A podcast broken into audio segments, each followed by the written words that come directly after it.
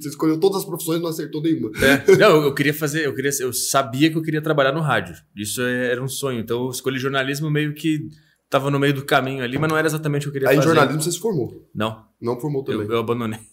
Pô, cara, no que que é sexto, sexto semestre eu la- la- larguei Agora você fora. desistiu de fazer faculdade, então. Com certeza. Eu também Com desisti, certeza. Tamo juntos.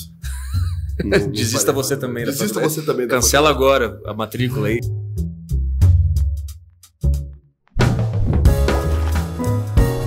Então vamos lá, esse aqui é o podcast do Investidor Sardinha. Estamos na temporada de 2022 aqui gravando em São Paulo. Então aqui com acesso a muitos convidados. Agora a gente pode chamar muita gente que as pessoas vêm porque Goiânia, as pessoas simplesmente não queriam ir. Vou deixar claro que as pessoas odeiam Goiânia. Vou passar uma lista com o nome de pessoas que se recusarem para brincadeira, não vou fazer.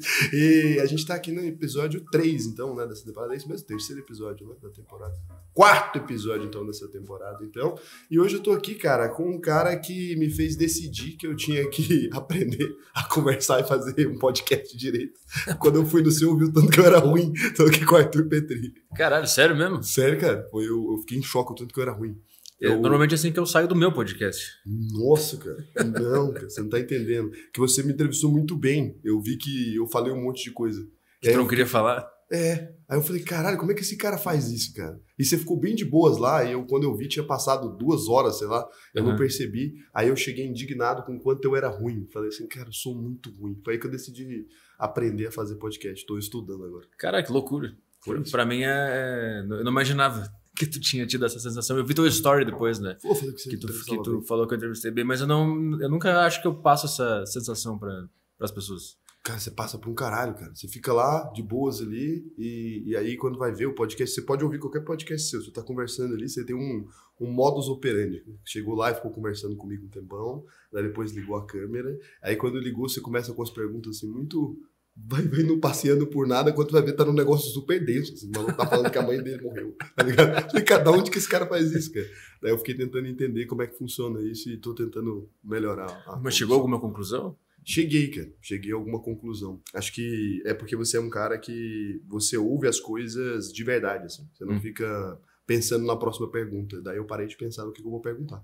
Ah, sim. Eu acho que você fica tipo assim, foda-se. E aí eu acho que funciona melhor, porque aí você não fica tentando não, ter uma ansiedade de perguntar alguma coisa pra pessoa. Né? Uhum. E aí eu trouxe você aqui hoje pra sugar os seus conhecimentos ao vivo. Agora eu vou ficar vigiando que, como você vai responder. Agora eu vou aprender a responder podcast. Nem eu sei como é que é. o- Porque eu sempre saio do podcast achando que foi muito ruim. Não, cara. Eu sempre saio achando, puta, não, não, não foi legal. Foi estranho. Tô sempre nervoso durante o podcast. Eu tô E- sempre. Mas você faz podcast desde 2012, né? É, mas de entrevistas é, é recente, né? E quais podcasts você tem? Fala aí, eu não conheço. Eu comecei a fazer podcast em 2012 é, porque eu queria fazer comédia, queria fazer stand-up. E não tinha lugar nenhum para fazer stand-up lá em Porto Alegre, né? Então eu comecei a. Eu peguei um microfone que tinha no computador e comecei a fazer o texto que eu imaginava que era engraçado. Eu gravei um áudio, assim. Porque também eu, eu gosto de rádio, sempre ouvi rádio, então eu tinha essas duas culturas dentro de- mim, do rádio e da, e da comédia que eu queria fazer. E aí eu comecei a gravar como se fosse um programa de rádio, falando as coisas que eu queria falar no stand-up. E era, era 10, 15 minutos cada, cada programa, e era de mês em mês. Às vezes eu nem gravava, ficava três meses sem gravar. Mas o lance é que eu gravava esses áudios de 15 Constância é minutos. É. Porque eu- aquele negócio, quando, quando tá começando a fazer um negócio, tu não, não entende o que, que é aquilo ali, né? Que você tá fazendo. Eu nem tinha essa, essa ideia de, de, de constância, frequência e tal. Eu tava fazendo porque eu queria fazer mesmo. Enquanto eu não tivesse novas ideias do que falar, eu não gravava. Então eu ficava um, dois meses sem gravar e gravava de novo. Mas o que aconteceu é que as pessoas acharam engraçado e meus colegas de faculdade, amigos, começaram a, a me mandar mensagem falando: Cara, eu tava ouvindo o teu podcast e ri pra caralho. E aí mandei para um amigo e tal. Aí disso começou a ter um monte de gente ouvindo esse, esse podcast, que é o podcast Saco Cheio. 2012 e 2013, é esse período que, que eu tô falando agora. E aí, quando eu vi que tinha uma audiência frequente ouvindo aquele, aquele programa, eu fixei ele toda sexta-feira. Então, até hoje, toda sexta-feira eu faço esse programa. Que Há quantos hoje, anos já? Desde 2012, é, 10 anos. Caramba, já tá em que episódio, você sabe? Não faço a menor ideia. Eu comecei a contar em 2019, aí eu voltei pro 1 em 2019. Mas Nossa, antes E aí disso tá em um quanto? monte. Desde 2019 tá em quanto? Não sei. Você começou Ah, a não, contar, 2019 eu tô em. Desde 2019 Eu comecei a contar em 2019, tá em quanto? Não sei, não, Não estou sei, contando não mais. sei contar. Parei de contar. Do- desde 2019 até hoje já tem 140 e alguma coisa. Caramba, você é muito constante, na verdade, nesse podcast. Tem. E podcast mede o sucesso pelo quê, assim, cara? Porque eu fico vendo lá o número de ouvintes no Spotify. Você mede o quê? O que, que você mede de engajamento disso? Cara, não sei. Eu não sei, porque lá naquela época, 2013, o que, o que eu usei como indicador era que eu estava recebendo muito comentário e estava recebendo e-mail de histórias que as pessoas queriam que eu, li, que eu lesse no programa e tal. Aí quando eu entendi que tinha. Ah, não, eu, eu, eu, faz, eu jogava o arquivo, porque na época não tinha plataforma de podcast, né? Então eu gravava MP3 e eu jogava naquele Mediafire. Lembra do Mediafire? Nossa, eu lembro do Mediafire. Caramba, é. cara, é um podcast muito raiz. Não existia é. nem o SoundCloud ainda? Tinha, só que tu tinha que pagar para liberar mais espaço e eu tinha esgotado já. As pessoas meio que baixavam o seu podcast, então. É, eu jogava no Mediafire, numa pasta, e eu botava o link dessa pasta no, no, no post. Que é, tinha um site que se chamava Podomatic nessa época. Era o único site de podcast. Aí eu, tu podia botar alguns áudios lá, só que tu tinha que, tinha que pagar também para liberar o, a banda. então eu usava o espaço de 30 segundos que tinha para falar assim: Pessoal, o podcast está no link na, na, nesse post. Aí você colocava, tá no link nesse post, tal, baixa aí. Aí Isso. a galera baixava o podcast e ouvia. Aí é. você media por downloads, então. Isso, aí tinha lá quantos downloads tinha cada episódio, né? E aí tinha 200, aí começou a ter 300, começou a ter 500. Daqui a pouco começou a ter mil. Aí eu percebi, caralho, isso aqui tá virando um, um programa mesmo. E aí disso eu, comecei, eu consegui botar no iTunes na época, que dava tinha que comprar um servidor, aí eu comprei um servidor para mim, com a ajuda da galera também, né? Eu falei, eu quero botar esse podcast nas plataformas, aí o pessoal fez uma vaquinha e tal, pedi doação, com esse dinheiro eu consegui criar, é, botar no iTunes, que era o local para ouvir podcast naquela época, não tinha Spotify, não tinha nada. E aí continuei fazendo, 2013, 14, 15. E isso não tinha 16. patrocínio, não tinha porra nenhuma, você ia só fazendo ali porque não. você curtia fazer é, mesmo. Eu, eu, trabalhava em outras coisas. Você fazia o que da vida? Eu, eu fiz várias faculdades, nunca terminei nenhuma. Administração, jornalismo, educação física, fiz um monte de coisa e, e, sempre eu continuei gravando esse podcast durante todas as fases da minha vida. É, então, lá tem muita história, né? Quando eu estava na faculdade de educação física, eu falava sobre isso, faculdade de administração também. E aí eu, eu, eu trabalhei com jornalismo na Rádio Guaíba, lá em Porto Alegre. Eu era, Rádio Guaíba, eu era é grande, produtor. Né? Rádio Guaíba. É, Rádio Guaíba é Hoje já não é tão grande como era antigamente, né? Acho Mas que é mais... rádio é grande, mas né? Grande, grande. É, ainda tem as, as líderes lá, a Rádio, Rádio Gaúcha lá é muito grande, mas a Guaíba é, mais, é uma das mais clássicas lá. Trabalhei lá como produtor e repórter às vezes. Aí eu trabalhei na, no Tribunal de Contas lá em Porto Alegre. Cara, que sua vida parece um rolê muito aleatório, não faz sentido nenhum. Eu era estagiário do. Fiz administração, educação física, sei lá o quê. Já. Aí você faz o quê? Não, eu virei, acabei sendo humorista e podcaster. Uhum. É, não faz nenhum sentido. Você escolheu todas as profissões e não acertou nenhuma. É. Não, eu queria fazer, eu queria, eu sabia que eu queria trabalhar no rádio. Isso era um sonho. Então eu escolhi jornalismo meio que tava no meio do caminho ali, mas não era exatamente o que eu queria Aí, fazer. Aí jornalismo você se formou? Não. Não formou também? Eu, eu abandonei. Pô, cara, no sexto, sexto semestre eu la, la, la Agora você fora. desistiu de fazer faculdade, então? Com certeza. Eu também Com desisti, certeza. Tamo juntos.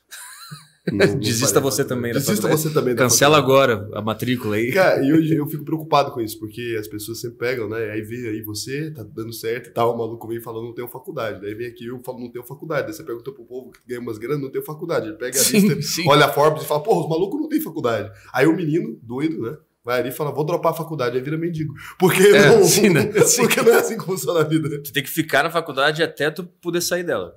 Foi o fiz. É, se você não tiver nenhum outro caminho, porque quando eu entrei lá para geografia, aí beleza, eu vou fazer, vou ser professor de geografia, era o que eu queria. Mentira, não é o que eu queria, mas é o que eu achei que fazia sentido. Uhum. E eu era, eu era gerente de uma área já no jornal, eu virei diretor do jornal nesse meio de, desse caminho. Aí eu fiquei, cara, se eu formar em geografia e eu for muito bom, eu vou ter um salário X aqui. Eu falei, eu já ganho isso. Uhum. Eu nunca vou trabalhar Sim. com isso. Daí que eu vi que não fazia sentido. Eu falei, vou sair, porque não faz sentido para mim. O primeiro Aí emprego eu que, eu, que eu consegui de, de CLT na época, que me pagava um salário legal mais uma comissão, quando, na primeira semana que eu consegui esse emprego, eu saí fora da, da faculdade. Eu fui na secretaria e cancelei o curso. Falou, cara, tô indo embora, nunca é. mais eu venho aqui. Eu odiava ir pra faculdade, cara. Eu também. Eu também. Eu ia, assim, ó, pegava, eu lembro que eu pegava o ônibus da faculdade, às vezes, né? Porque teve uma época que eu ainda pegava ônibus no começo, nos primeiros dias, aí depois já comecei a ganhar uma grana melhor, muito melhor no, no trampo. E eu nunca fui perdular, então eu não comprei carro quando eu ganhei dinheiro. Eu continuei andando de ônibus ali, depois fui pra um táxi, fiquei um tempão de táxi e fui juntando dinheiro e investindo. Então, quando eu ia, eu entrava no ônibus, ficava assim com a cabeça assim, ó, eu sentia minha vida indo embora no carro. Uhum. Eu lembro até uhum. hoje da sensação, parecia tipo assim, cara, que eu tava me matando, que eu tava destruindo minha Aquela vida. visão da cidade passando aqui. E assim, e você é um- sabendo que você tá indo pra escola, que dá uma tristeza, que você fala, porra, vou estudar, que eu chegar lá naquele negócio É. cheio de esquerdista, que eu não gostava da galera, Sim, que você tinha muito também, é. porque eles eram geógrafos, né? o povo da geografia é mais de esquerda. Então Imagina o cheio jornalismo, como é que era. É, tudo desse era- jeito, cara, tudo desse jeito. Era pior ainda. E, e aí eu chegava lá e falando de mercado pra galera, né? Porque, porra, eu acreditava nessas coisas. Chegava lá e falava, pô, dinheiro, negócio, funciona, os trabalhos apresentavam. Os professores, cara. O pessoal fala, ah, o professor faz da Vice Brasil. Esse povo já chega lá assim, cara. Porque no primeiro semestre já tava assim, os professores tinham que brigar pra galera me ouvir. Então não eram os professores que faziam lavagem cerebral. Esses moleques já chegam lá desse jeito. Eu não sei o que acontece no Aham. caminho. Eu não sei que hora que eles ficam assim, mas já chegam lá desse jeito. Eu tenho uma certeza na minha vida. Não é na faculdade. Avança. Ali eles é, aprofundam nisso. Mas já chegam lá desse jeito, cara. É porque eu acho que é o negócio da. Pra comer gente, né? O cara vira esquerdista na faculdade. Acostuma. É, porque se ele falar um negócio, ah, eu quero salvar a humanidade pra menina, a menina Sexo anal contra o capital, pá. É, então, É eu acho que é isso que acontece na faculdade. Eu também acho que isso é, é que rola. E aí você criou, então, esse primeiro podcast que você tem até hoje, que é, É, o Saco Cheio Podcast. Saco Cheio Podcast, que é o que você faz sozinho, na real. Você Sozinho. fica lá falando as coisas. Hoje em dia tem quantos ouvintes? Pô, então, eu não sei mais quantos tem, mas no, no YouTube, que sai só a primeira meia hora desse podcast, normalmente tem 10 mil views, 8 Pô, mil views. muito mais que a galera tava acostumada a ouvir, né? É, Já. aí eu também jogo no, no Spotify, lá eu não vejo quanto que tá, mas é que o lance é que depois de um tempo que eu fiquei é, até 2019 fazendo esse podcast de graça, para quem quisesse ouvir. E aí quando eu vi que tinha muita audiência e as pessoas começaram a me mandar mensagem falando é, cria um, um negócio para eu pagar, para um Patreon, um padrinho, para eu poder te mandar uma grana. E as pessoas, elas mandavam um e-mail dizendo que elas queriam pagar para ouvir o podcast ou para ajudar o podcast. internet é foda isso. É, e aí eu, eu sempre pensei assim, eu não, eu não quero fazer só um sitezinho pro cara poder ouvir o podcast. Eu vou criar uma plataforma própria do meu podcast para colocar outros podcasts lá. E eu tenho hoje é o sacocheio.tv, que é uma empresa hoje de podcast que eu, eu criei para criar, para ter esse ambiente onde as pessoas que ouviam Saco Cheio pudessem acessar essa plataforma e ouvir o podcast lá e comentar e conversar com as pessoas. E lá dentro desse, desse site hoje já tem mais um monte de podcast. Então é como se fosse uma rádio. Caralho, cara. Não sabia disso não, cara. Foi 2019. Eu te chamei aqui pra aprender a fazer uns podcasts, não imaginei que ia ter um empreendedorismo ali no negócio, não. Agora, agora me animei, cara. Que loucura. Aí você então criou uma plataforma e lá dentro tem outros podcasts também. Tem, o Saco Cheio TV, que é separado. Aí a É. galera paga uma assinatura pra estar ali. Isso, é. Ah, então você tem os usuários na recorrência ali, então Exatamente. a galera consumindo aquilo. Então, quando eu, quando eu saí, quando eu fui demitido daquele emprego que, que me fez sair da faculdade, eu ganhei uma rescisão. E aí eu investi parte da rescisão, que foi a primeira vez que eu investi na minha vida. É, usei outro pedaço para ir para o Caribe. Prioridades? Isso. eu fui demitido, tô fudido agora. Já sei, vou pro Caribe. Foda-se. E, a, e a outra. Isso é muito louco, não faz nenhum sentido. Se eu fosse demitido, a última coisa que eu queria era pro Caribe. Sabe? Eu ficar com medo pra caralho de ficar sem dinheiro. E a outra, e a outra partezinha eu usei para abrir esse site. Contratei um designer, um programador e E a- fiz. Aí você fez o site, ele tá no ar hoje. Aí tem quantos podcasts lá dentro? Então tem o saco cheio, o saco cheio mesmo, continua lá. É, hoje tem uma programação que é, segunda-feira tem o Desinformação, que é um programa de notícias e humor com um amigo meu, Thiago Carvalho. Aí lá dentro também tá o A Deriva, que as O pessoas. Aderivo também tá lá. É, é, lá, no, lá no Saco Cheio TV as pessoas têm acesso ao grupo do A Deriva no Telegram para poder mandar aquelas perguntas e tal. É, é por esse ah, site. é por esse site que a galera tem acesso ao Telegram, então, pra poder fazer aquelas perguntas foda lá. Aí tem, tem o, na quinta-feira tem o podcast do, desse outro amigo meu sozinho, do Thiago Eu Carvalho. vou roubar essa ideia do, do Telegram para as pessoas poderem fazer É, perguntas. isso é bom pra Não caralho. vou cobrar, mas eu vou, vou roubar a ideia. Aí sexta tem o meu, Saco Cheio Podcast. E no sábado tem o Tarja Preta FM, que é um programa de, de humor também. Sou eu. Esse eu ouvi um pedaço hoje, mas umas piadas pesadas É, do caralho. esse- Esse, esse é... Eu ouvi um corte seu do, no Reels, assim, eu fui clicar no seu perfil pra te mandar uma mensagem. do Siamês, aquele. É, puta que pariu. e eu fiquei procurando onde eu via. Você não escreveu, você não escreve no, no post. Ah, eu, eu evito divulgar meu trabalho. eu quero que o cara ele venha por conta própria. é, A gente traz as pessoas aqui pra entender, né? Qual que é o segredo do sucesso. O cara evite divulgar o seu trabalho. Isso é o contrário, isso é, É. o anti. É o anti-sucesso. Tá- Anti-marketing digital. É, é anti isso, tudo. anti-marketing digital. Como, como não fazer sucesso na internet fazendo sucesso. É, exatamente. Como tentar diminuir o alcance do seu sucesso. É, mas é isso aí. Às vezes, quando algum clipe meu ou de algum programa meu dá uma viralizada, eu deleto ele. Eu tiro fora. Por que, que você faz isso, cara? Porque eu não aguento. As pessoas que não entendem o que está acontecendo, ela, é, é que o problema do mundo mundo é o burro com atitude. Quando ele, vê uma, quando ele vê uma coisa que ele não entende, ele não pensa assim, não entendi, deve estar acontecendo alguma coisa aqui que eu não estou entendendo. Então eu vou ir para trás e vou ver o que acontece. Não, o cara, quando ele não entende alguma coisa, ele escreve, ele ameaça, ele diz que tu tem que ser processado, que é um absurdo. Então, quando eu vejo alguma coisa minha viralizou, eu tiro fora. Eu não quero esse tipo de gente perto de mim. Mas aqui é que tá o jogo da internet. A brincadeira é a seguinte. Então, existem duas colunas. Imagina assim, ó. Legitimidade, ressonância. Então, essas duas colunas. Ressonância é quando aquilo vai para fora da rede ali. E legitimidade é o conteúdo que você está falando ali. Então, por exemplo, uhum. se a gente pegar aqui e falar assim, olha, gente, o céu é azul. As pessoas concordam com isso? Uhum. Então elas não vão comentar, porque não vai dar, não faz sentido para elas comentarem. Como todo mundo concorda com isso, essa ideia é 100% legítima, é, você não tem como viralizar a frase o céu é azul, não tem uhum. como viralizar. Você precisa, para viralizar, gerar ressonância. Se a gente pegar assim e falar assim, gente, o céu, ele não é sempre azul. O céu às vezes é azul, às vezes é preto, às vezes está ok. E a terra é plana. E aí você continua sem. Agora, se você mete essa, a terra é plana. Uma parte das pessoas concorda com isso? Essa ideia tem alguma legitimidade? Porque não pode ser uma ideia que ninguém concorda também. Uma ideia que todo mundo repudia, ela não serve. Esse é o meu problema.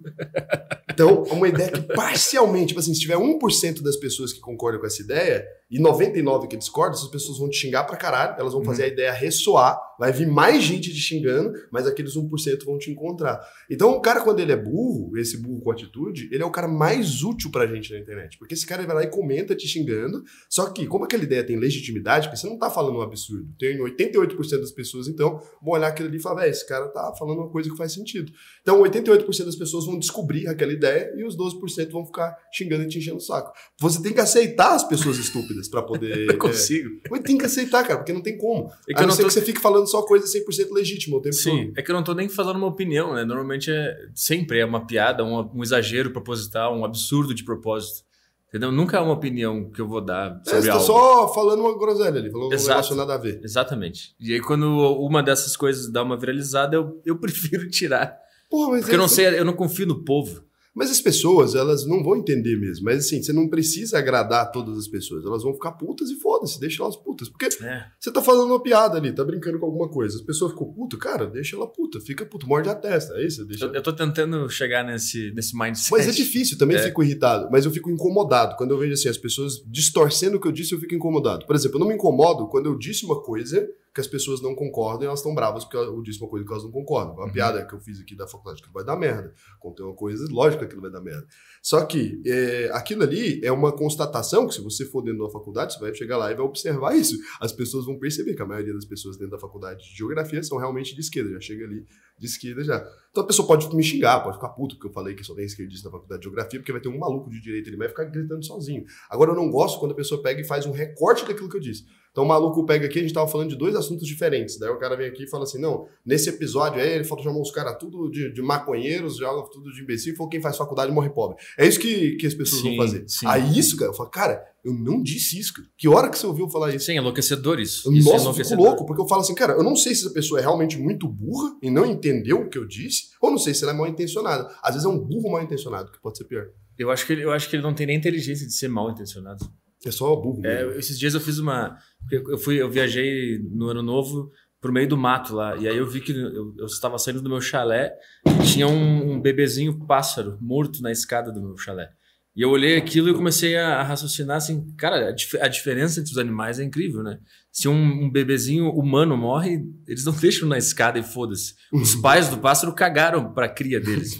Aí eu comecei a filosofar sobre isso no meu programa e eu concluí que a gente devia fazer isso também na espécie humana. Basicamente, essa era a minha premissa. Você não fez uma coisa dessa, não. essa era a minha premissa. Cara, e aí, essa premissa é horrível mesmo. Não, é maravilhosa. Não, se seu bebê morreu, larga ele na escada. É isso. É, deixa ele.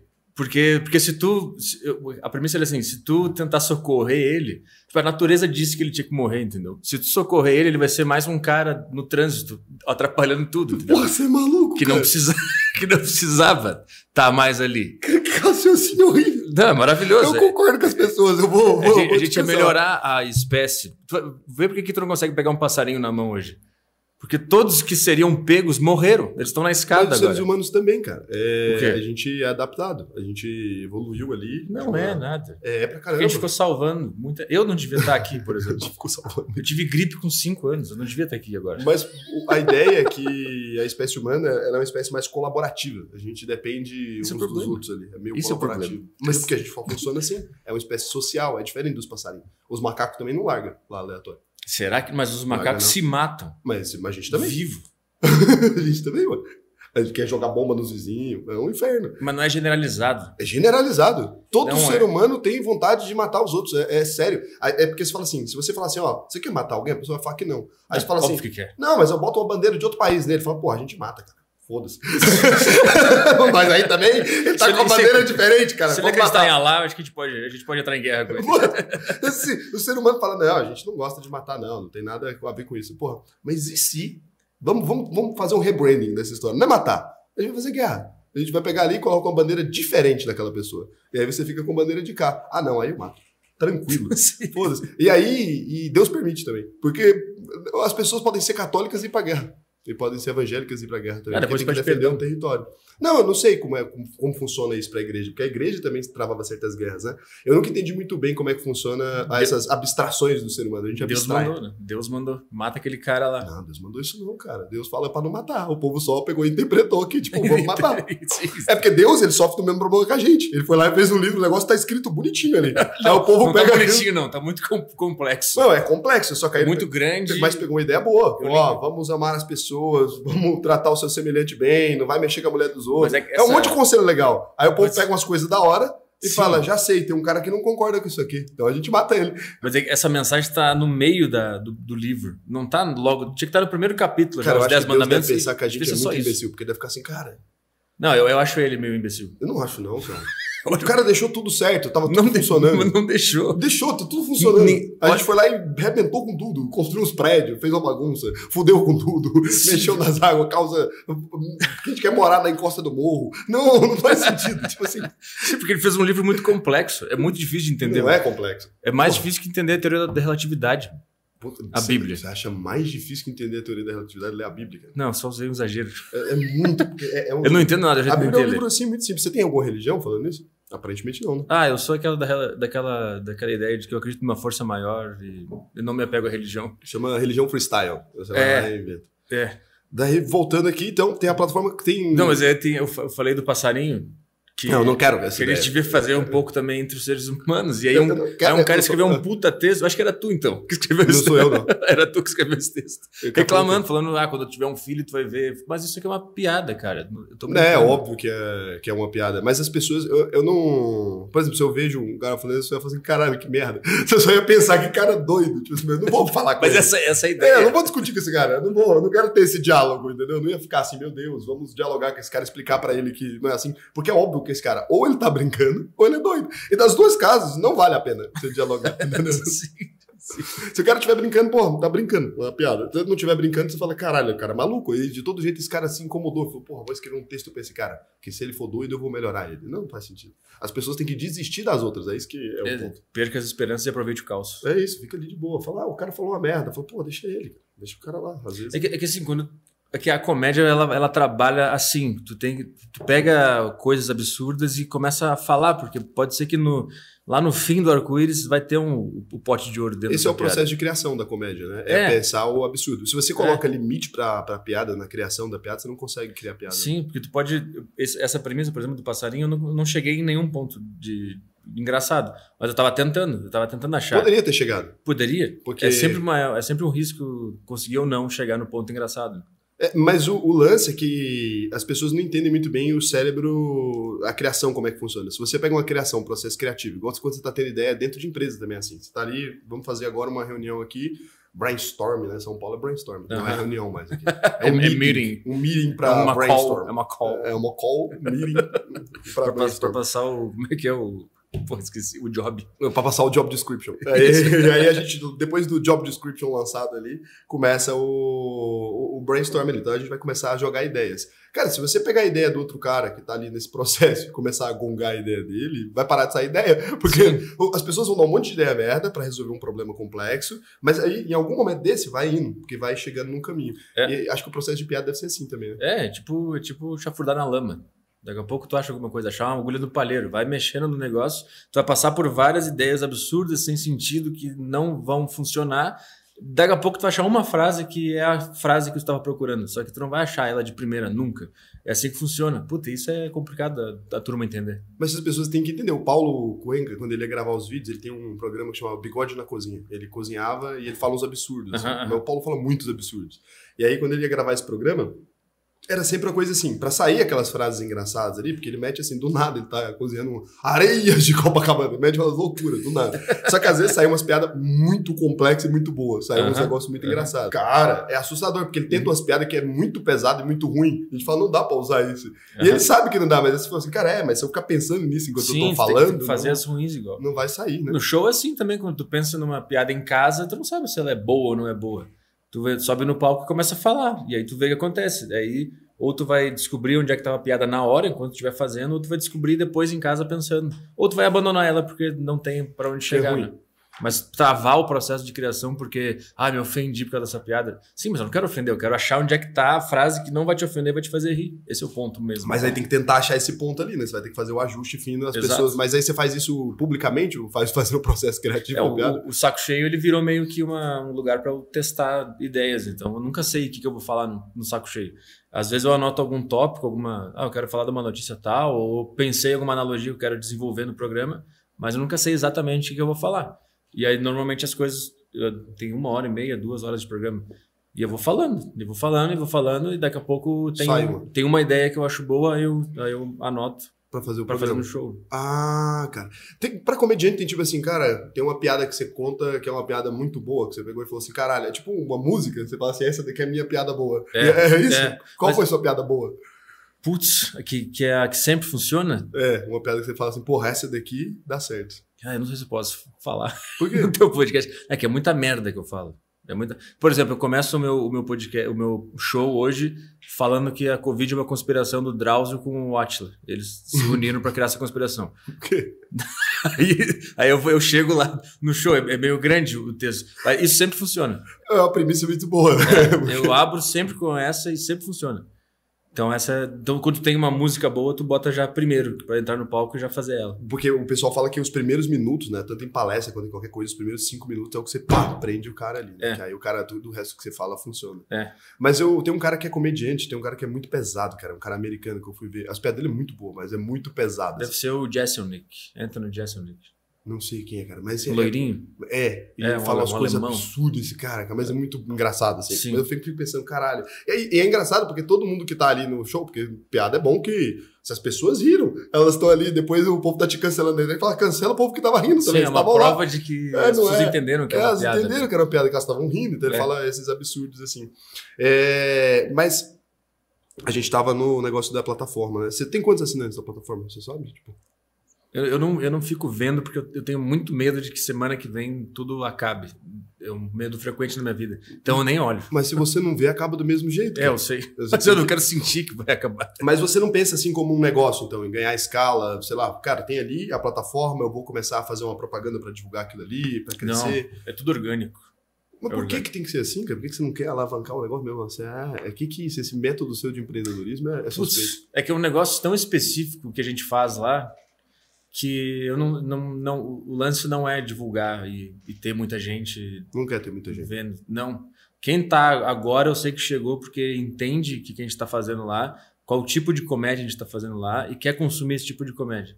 Aí se ele gostar ele vai falar para um amigo que também gosta desse estilo e ele vai vir também é assim que eu penso o negócio. É no, no boca a boca ali. Então tem tipo é. um estilo, tipo um clube fechado o negócio. Exato. Então a galera vai compartilhando e vai crescer só para aquilo, para aquelas pessoas é. que se interessam. Porque se eu ficar fazendo post pago, da, por exemplo, aquela piada da, dos bebês siameses, aquela piada é muito boa, mas eu não vou divulgar ela. Porque vai dar problema. É, porque o cara, o cara que não entende o que a gente está fazendo, ele só vai se ofender. Mas eu entendi a ideia, porque assim, por exemplo, agora você falou que tem uma piada do Drauzio Varela com o Atila Aham. Marino lá. Aham. E aí uma galera já vai pegar e falar assim, caralho, eu nem quero saber dessa piada. E tem uma galera que vai ficar assim, caralho, eu queria muito saber dessa piada. Então o maluco vai lá e vai procurar aquilo. e aí ele vai achar e ele vai conseguir. Eu entendi. Aí vai crescendo. Não é que você não quer divulgar, é que você não quer se a... não quer se incomodar. Não quer ter tipo um monte de gente ali te perturbando. É, eu, eu não quero que o cara venha porque ele viu uma propaganda e ele achou que ia ser um site de entretenimento, tipo, sei lá, um negócio mais multishow, assim. Aí o cara entra lá e vê que não é, o cara fica brabo, Aí vai dar Aí- cancelamento. aí divulga para as pessoas erradas e tal. Tudo que aconteceu até hoje foi orgânico e a empresa ela cresce todo ano um pouquinho, sempre chega mais assinantes, porque também a gente tem- sempre está criando Você tem noção de programas quanto novos. cresce? Faz esses cálculos? Não faz, né? Não Eu é vejo pelo, eu, fa- eu fecho o balanço todo final de mês, então eu vejo pelo quanto a gente está pelo lucrando. DRL quanto tá lucrando. Isso. Tá ficando rico? Tô. Olha só, cara, essa informação, rico com comédia. E as pessoas disseram que não dava pra ficar rico sem empreender de maneira.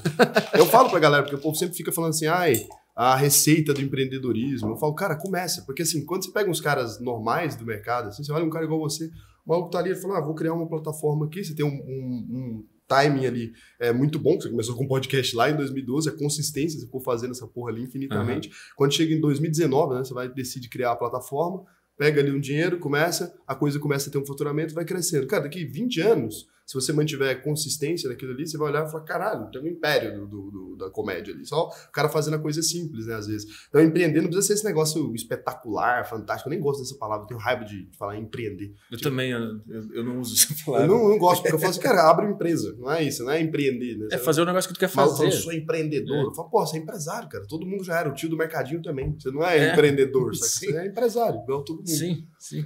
Cara, muito bom, cara. Mas eu fiquei curioso pelos números que você não possui. É, porque a gente precisava dar aquele highlight, assim, é pra fazer o clickbait, né? Você vai lá e fala assim, porra, faturou 200 milhões com comédia. Aí o cara fica, ah, caralho, fudido, vou prestar atenção nesse cara. Senão É, não, chegou a tanto ainda. ainda não chegou. não, não, sei. Mas se tivesse faturado 200 milhões com comédia já, eu ia falar assim, caralho, agora aí É. eu ia querer aulas. Porque eu ia falar, cara, o maluco com, sem, sem, Sem anúncio. sem anúncio, sem nada, no orgânico, sem, É. sem se interessar pelos números, tá batendo 200 milhões de faturamento, eu ia ficar, É, porra. eu lembro que na. Porque o podcast ele era de graça, livre para todo mundo no YouTube, Spotify tudo, até 2019, né? Aí quando eu comecei a anunciar no programa, "Ah, a gente vai criar a plataforma exclusiva para os assinantes.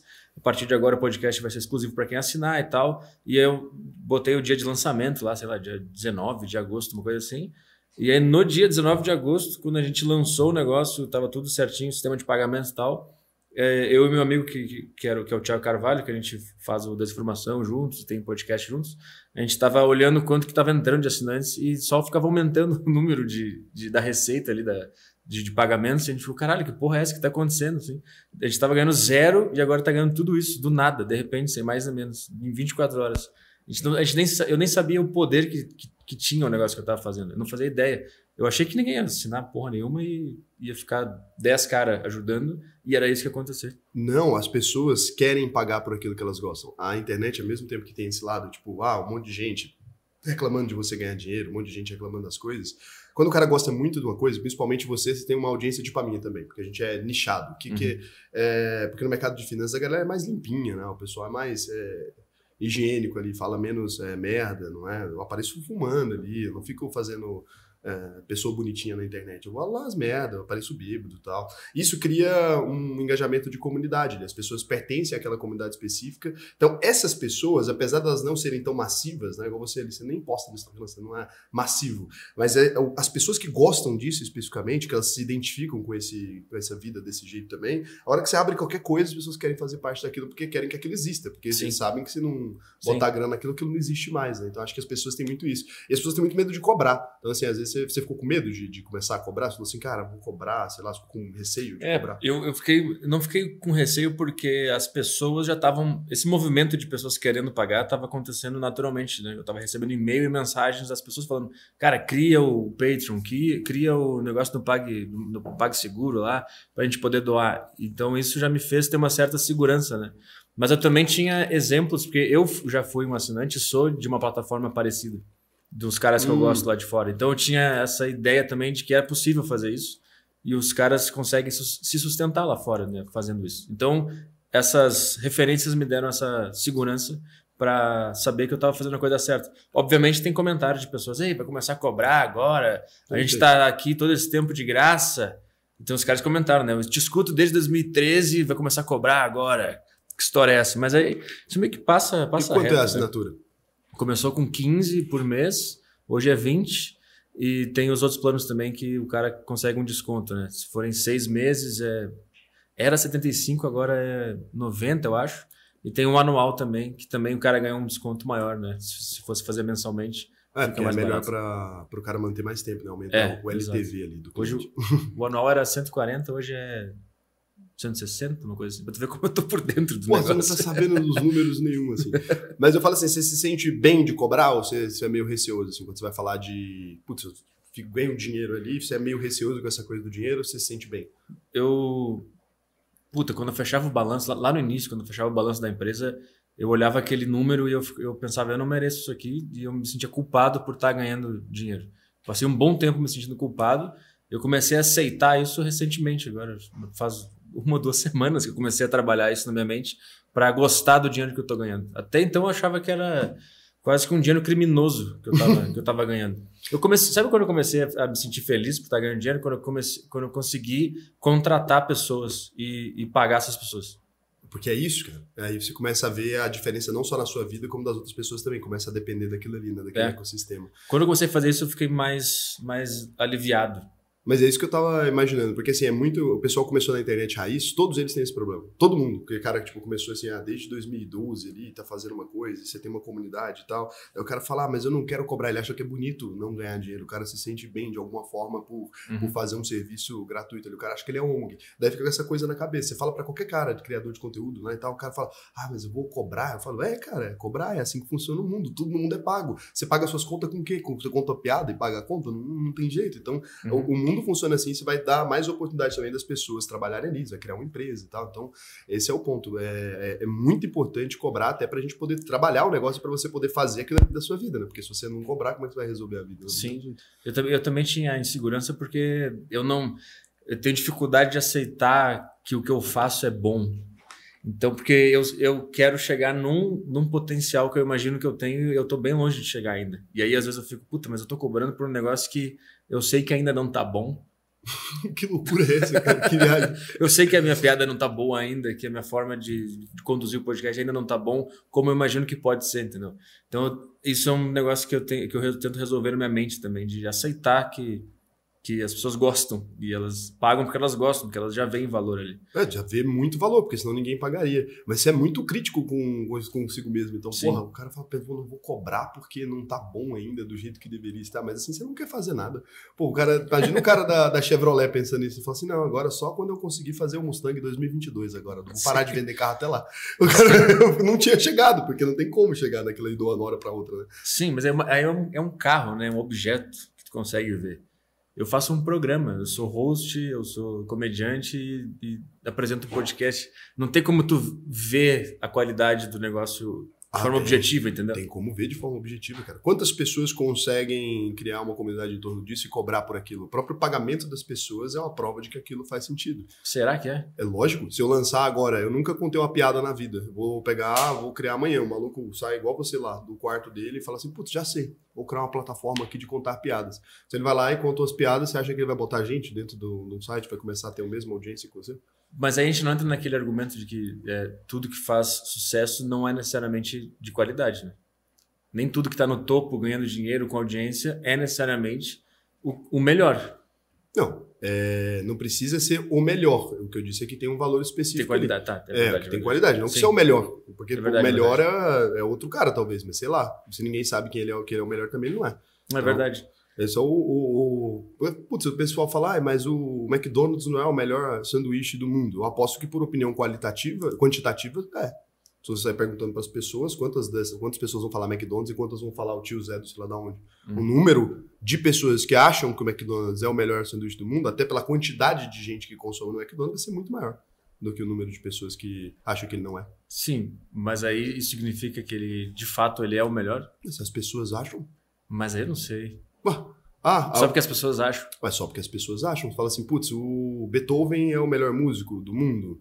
Aí você vai perguntar para as pessoas, as pessoas vão falar, não, ah, então eu acho que porque ele tem uma qualidade. Que qualidade é essa que se expressa de maneira que as pessoas não, não acham que ele é o melhor? Sei lá, então não funciona. Mas a gente confia muito no taco do povo, né? A gente confia muito no. Não, no geral, não. A gente confia muito no, no taco do pessoal da técnica, né? O pessoal fala assim, putz, eu sou um grande músico, eu estou te dizendo que o Beethoven é maravilhoso. Tá, mas aí eu ouço a música. No caso, eu gosto do Beethoven pro caralho, mas eu ouço a música lá e o cara fala, eu não gosto do Beethoven. Putz, então, a, como o cara disse que ele é bom, eu continuo falando que ele é bom. Não tem sentido nenhum isso. As pessoas simplesmente falam que uma pessoa é boa porque algum especialista disse que ele é bom. É, é um mundo é, de diplomas ali. As pessoas têm um diploma de alguma coisa e ela pode falar quem é o melhor humorista. Se um cara pega um cara que estudou mídia, é doutor em mídia, falar para você que você é um excelente humorista, você vai falar, ah, eu acredito agora. agora tá Sim. Mas não faz sentido nenhum isso. Não, eu, eu, eu, não confio na, nessa opinião de, de especialistas, mas também não confio na do povo, entendeu? Eu confio na opinião do capitalismo sempre. É o seguinte, aqui as pessoas pagam por isso que você faz e pagam por aquele serviço, significa que ele é bom. Isso é a escolha mais democrática possível. O elogio mais sincero do mundo é o dinheiro. Não tem outro.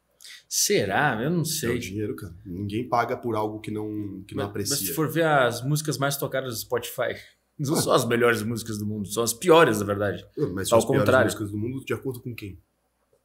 Não sei. Eu com tô, ninguém, eu tô com a opinião observar. de um grande especialista. Porque você fala assim, ah, mas tecnicamente aquela música não é a melhor. Tecnicamente. O que é tecnicamente? Essa música não é melhor em que tipo de técnica? Em alcançar pessoas, por exemplo, é melhor. Ah, mas alcançar pessoas é uma coisa. É, ser um grande musicista. Ser bom é outra coisa. Não, ser bom para quem? É esse o ponto que você tem que pensar, porque esse negócio de bom é relativo demais, cara. Sim. Então, você vai falar assim, putz, eu acho que a música mais bombada do Spotify, ela não é boa. O Spotify discorda, né? As pessoas que estão ouvindo discordam de você, mas, claramente. Mas então, é isso, eu não consigo confiar no, nessa. Só porque a maioria, então, é a. É não, a não é a maioria. Uh, não é nem isso que eu tô falando, é porque é o seguinte: então quem vai definir se é bom ou não? A gente tem que pegar então e falar que o grande músico ali, ele é bom porque ele tem uma técnica melhor. Aí o cara é um super técnico, mas ninguém gosta de ouvir aquilo. Aí ele é um grande músico? É assim que a gente define? É, ele é um grande músico. Se ninguém gosta de ouvir aquilo? Eu acho, eu, acho, que ele é ruim. Não, ele não é ruim. Ninguém gosta? O cara é um mas cara tá. tecnicamente tá. perfeito. Mas o Van, o Van, Gogh morreu sem ninguém reconhecer que ele era bom. Então, mas aí quando alguém reconhecer que ele é bom, então ele se torna bom. A partir desse momento, não, ele sempre, tá ele sempre foi isso. bom. Não. Só que ninguém percebeu porque o povo é, é, é medíocre. E aí, é e aí quando, quando o pessoal entendeu, caralho, foi isso quando que ele estava fazendo. ele ficou bom, quando ele ganhou fama. Mas, mas isso, esse é o ponto. Ele sempre foi bom. Então, Ninguém entendeu que era bom. A questão é se as pessoas não entendiam que era bom e só ficou bom quando as pessoas definiram que é bom, o que define que é bom ou não são as pessoas, cara. Não. Porque intrinsecamente já era bom. Como, quem disse que era bom? Tava no éter que era bom, só que o, ele estava à frente do tempo dele. Ele, ele tava... era bom. Então, eu concordo que o, que o Van Gogh era bom, mas o ponto que a gente fica sempre debatendo é essa opinião, né? De isso é uma opinião, sei lá, é, é de certa forma você querer desmerecer tudo aquilo que é popular. Se você Sim. pegar na história, então, mas é, é, um problema isso, porque se você é. pegar na história, você acha que samba, por exemplo, bossa nova, samba, são músicas boas? Não, eu, é, eu sei que é bom, mas eu não gosto. Samba, eu falo. Samba, samba mesmo, não pagode. Uhum, sim, viu? eu, eu, eu sei que é bom, mas eu não gosto. Então, samba, samba é, é, considerado uma música de ampla qualidade hoje em dia. É um símbolo do Brasil para o mundo. Você entra em uhum. restaurantes chiques no mundo inteiro, tem alguém. A, a, trilha sonora é samba, ou bossa nova brasileira. Então, sim. no Japão, os caras botam lá samba, ficam ouvindo um restaurante caríssimo, que é uma música do mais alto refino. Samba, inicialmente, quando surge o samba, ele era considerado uma música. Rui Barbosa chegou a falar no Senado que era uma música baixa, é uma música uhum. suja, uma música da pior espécie, né? Porque naquela época samba era considerado uma música popular, como o funk é hoje. E aí ele foi alçado, depois de certo ponto ali, ele foi alçado a uma grande revolução. A polícia, ela impedia as pessoas de tocar samba. Hoje em dia, a polícia toca samba dentro dos quartéis. E aí a gente então, pega hoje e fala, olha que música maravilhosa, que grandes compositores sambistas eram marginalizados. Então, e aí hoje em dia não Por isso que a gente mais. não pode confiar na, na opinião da maioria. Não, mas a, opinião da, da maioria é sempre baseada no, no, gosto popular ali. Então tudo que é popular, as pessoas tendem a falar que é ruim. Você fala, ah, o McDonald's é ruim. Por quê? Porque é popular, porque as pessoas têm acesso, porque é barato. Tudo que é barato as pessoas querem colocar, porque é um jeito de, de se estabelecer como pessoa mais rica, né? Falar que aquilo que a pessoa gosta é ruim. E aquilo que você consome, que é mais caro, é melhor. Então a música mais barata é a mais ruim, a comida mais barata é a mais ruim, tudo que é barato é ruim. E tudo que é mais caro, elitizado, que as pessoas não têm acesso é bom. Então a marca de grife é maravilhosa e a roupa da Renner e da Hering é horrível.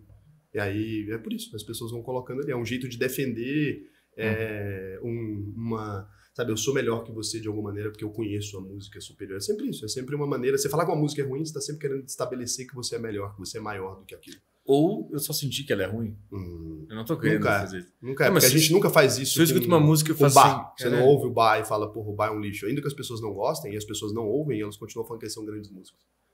Não, eu tô dizendo assim, uma, uma reação natural minha. Se eu entrar num lugar e tá tocando pim, pim, pim, Também não gosto. eu faço assim, caralho, mas isso, isso- eu não pensei em tudo isso. Ah, eu quero fingir que eu sou Não, melhor. claro, Entendeu? claro que não. Isso naturalmente Não, não. bateu com uma coisa ruim. Eu abro o Spotify e vejo que tá todo mundo ouvindo isso, então eu não confio na opinião da na maioria. opinião das pessoas. Eu também, É. eu, eu tenho isso também. Eu não gosto, por exemplo, de sertanejo, por exemplo. Mas eu não gosto do som mesmo. Eu não, não curto. não- Machuca um pouco. É, Eu, não, eu não, não, não gosto de ouvir. E eu nasci em Goiás, eu ouvi sertanejo o tempo todo. Eu acho que chegou no ponto que eu, que eu me extasiei ali. Até gosto daqueles sertanejos mais antigos, sabe? Aqueles caras que tocam modão. Uhum. Acho bem legal. Mas o, o atual, eu acho as músicas todas iguais. Eu não tenho um apetite para aquele tipo de música.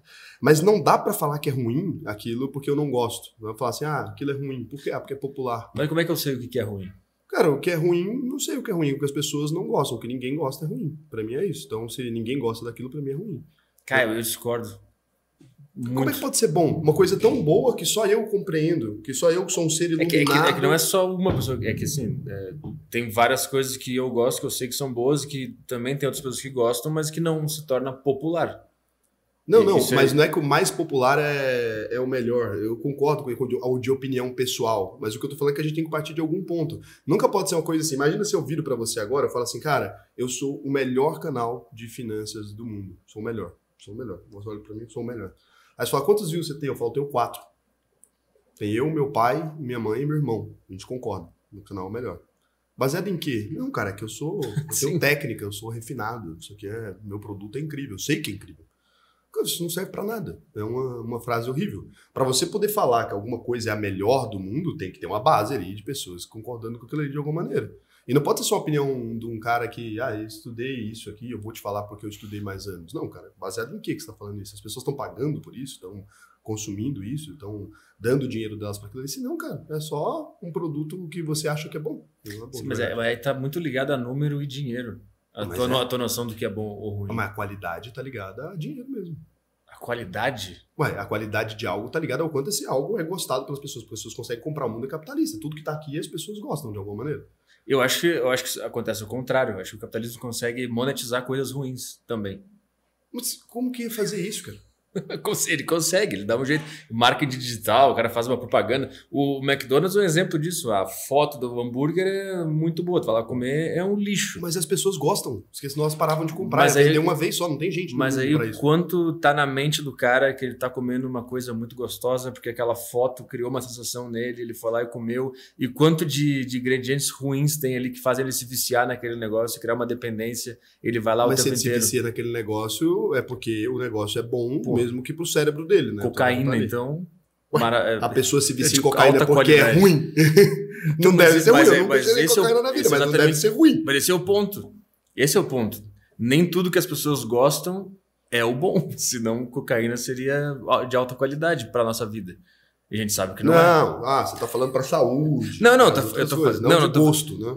Não, eu tô falando de, de- só de algo ser bom ou ruim, sem, sem ter a ver com a, com a saúde. Eu acho que não dá pra. Eu tenho medo dessa ideia. Eu já vi muitas pessoas com, com essa ideia de falar assim: ah, tudo que é popular ali é ruim.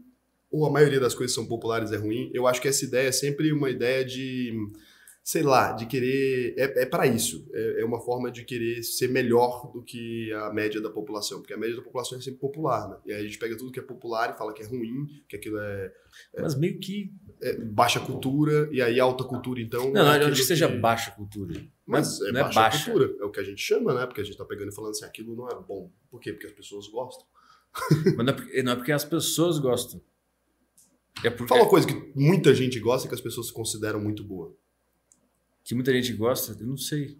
É porque assim, que é uma coisa que é considerada, "Putz, isso aqui é incrível, porque muita gente gosta. Como assim? Sei lá, nunca Alguma nada coisa- que é, é uma coisa popular, que seja extremamente popular, que seja acessível, que seja barata, que todo mundo consuma, que as pessoas falem isso é muito incrível, isso é legal, isso é genial. Hum, não sei. Não tem, cara. Tudo que é famoso, as pessoas pegam e falam que é ruim. Então, porque deve é ser. complicado. Não é? Porque, porque também tem uma boa parte das pessoas falando que não é bom. Mas o meu ponto é só, eu, eu não, só não confio. Quando alguma coisa é, é muito aceita, eu não confio. Você não confia nela. No, Eu não confio. produto muito aceito. Eu, cara, confio por um caralho. Eu acho que o melhor jeito da gente, inclusive, resolver os problemas é sempre assim, porque, ah, é, nossa, vamos agora votar no, no, no- no governo ali, no, no estado que vai definir o que é bom, o que é ruim, o que pode, o que não pode. Não, cara, deixa as pessoas. As pessoas vão ali, tem um restaurante na rua que ele tá operando errado e tal, as pessoas vão comer ali e vai Sim. passar mal, vai se fuder, não vai voltar mais lá. Então aquilo ali vai falir, porque as pessoas não vão mais consumir. Aquilo que as pessoas consomem, eu acho que é bom.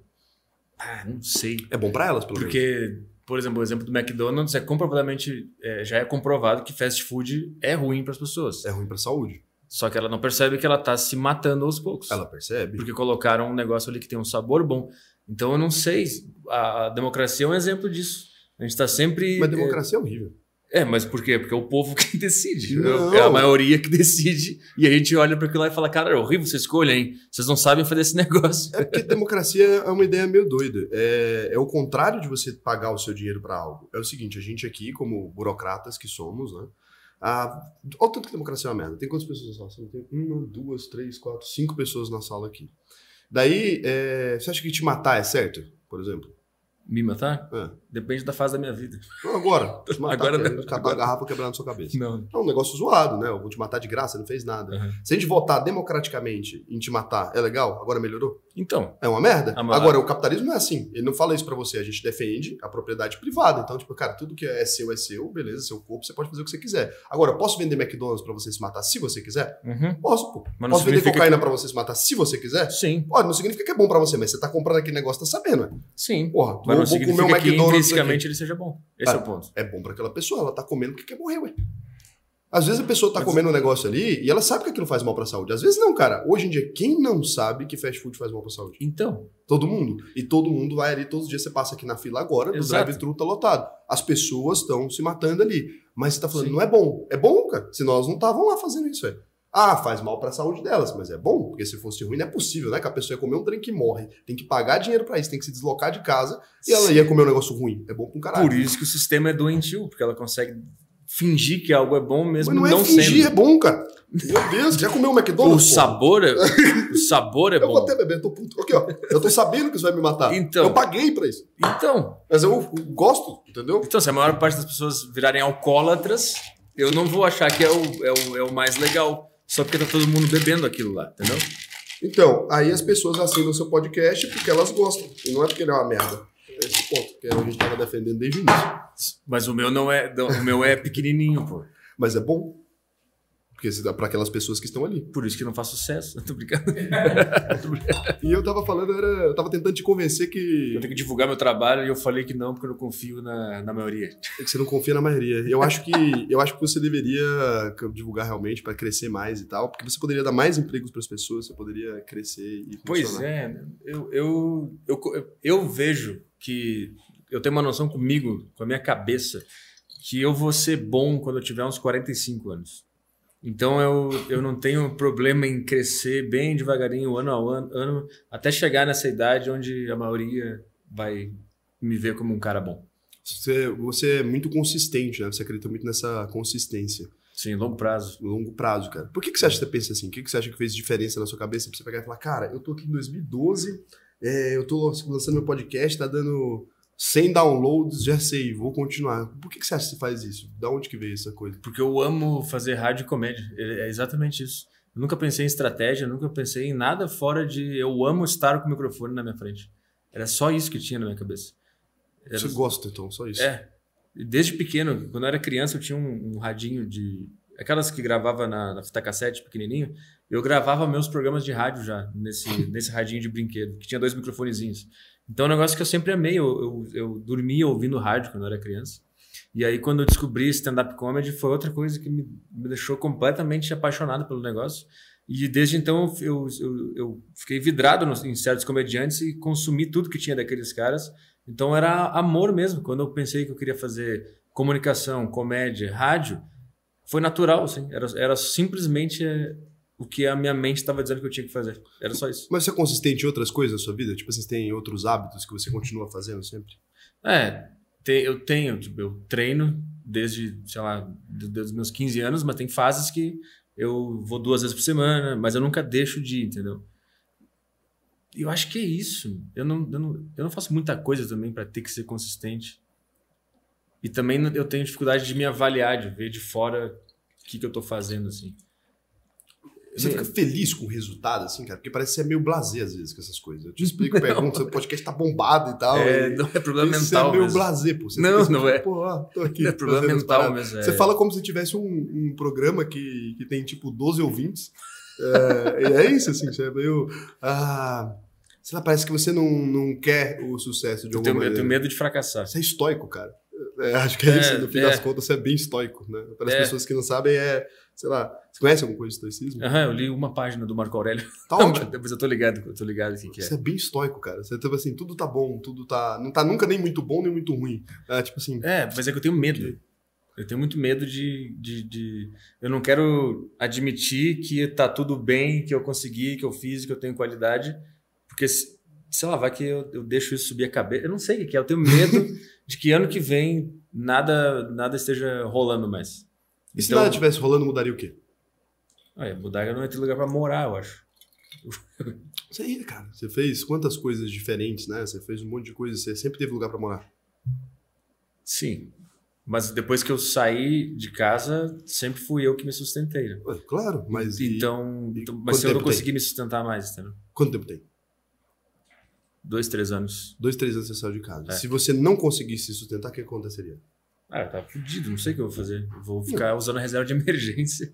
Não, vender mas- as ações da Renner. Mas o que, que você faria? Em algum momento ali você vai ter que ter uma solução. Imagina assim, é o pior cenário é o que a gente tem que pensar. Então vai lá. O que, que você faria se você não tivesse mais dinheiro? Se você acorda amanhã, fudeu. Não tem ali aquela solução, não tem aquele dinheiro, não tá tendo a recorrência, não tem o programa, não tá bombando. O que, que você faria?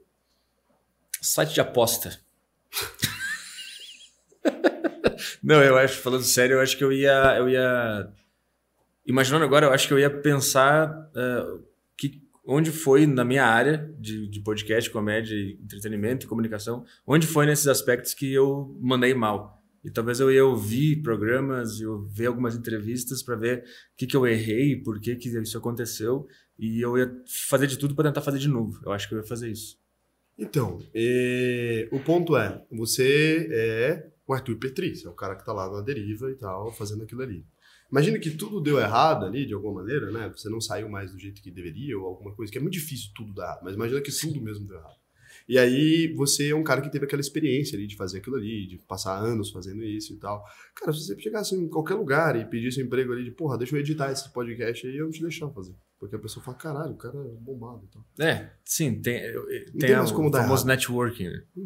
Não tem mais como Sim. dar errado, cara. Esquece. É, é isso. Você sempre, quando era, eu trabalhava ali e tal, eu sempre ficava com isso, sabe? Eu trabalhava, eu era diretor de uma empresa, eu sempre ficava, caralho, noiado, que um dia esse troço vai dar errado, eu vou me fuder, sei lá. E aí eu fui criando um monte de coisas só pra ter umas pernas, assim, sabe? Tipo, eu Aham. tenho a minha primeira empresa, que eu falei que se der errado aqui, eu tenho aqui. Eu fui criando várias fontes de renda pra nunca ter como dar errado. Uhum. Daí um dia eu parei pensar, o que, que eu ia fazer, né? Será que eu ia morrer se desse errado? O que, que eu vou fazer da vida?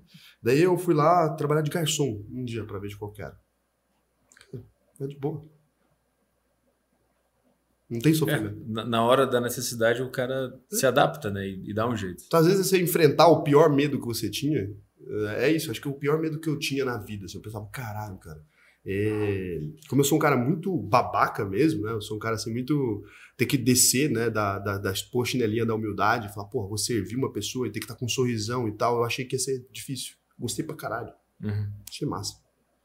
Porra, é isso que é a pior coisa que poderia me acontecer, então? É isso que pra mim era a pior coisa? Nunca mais tive.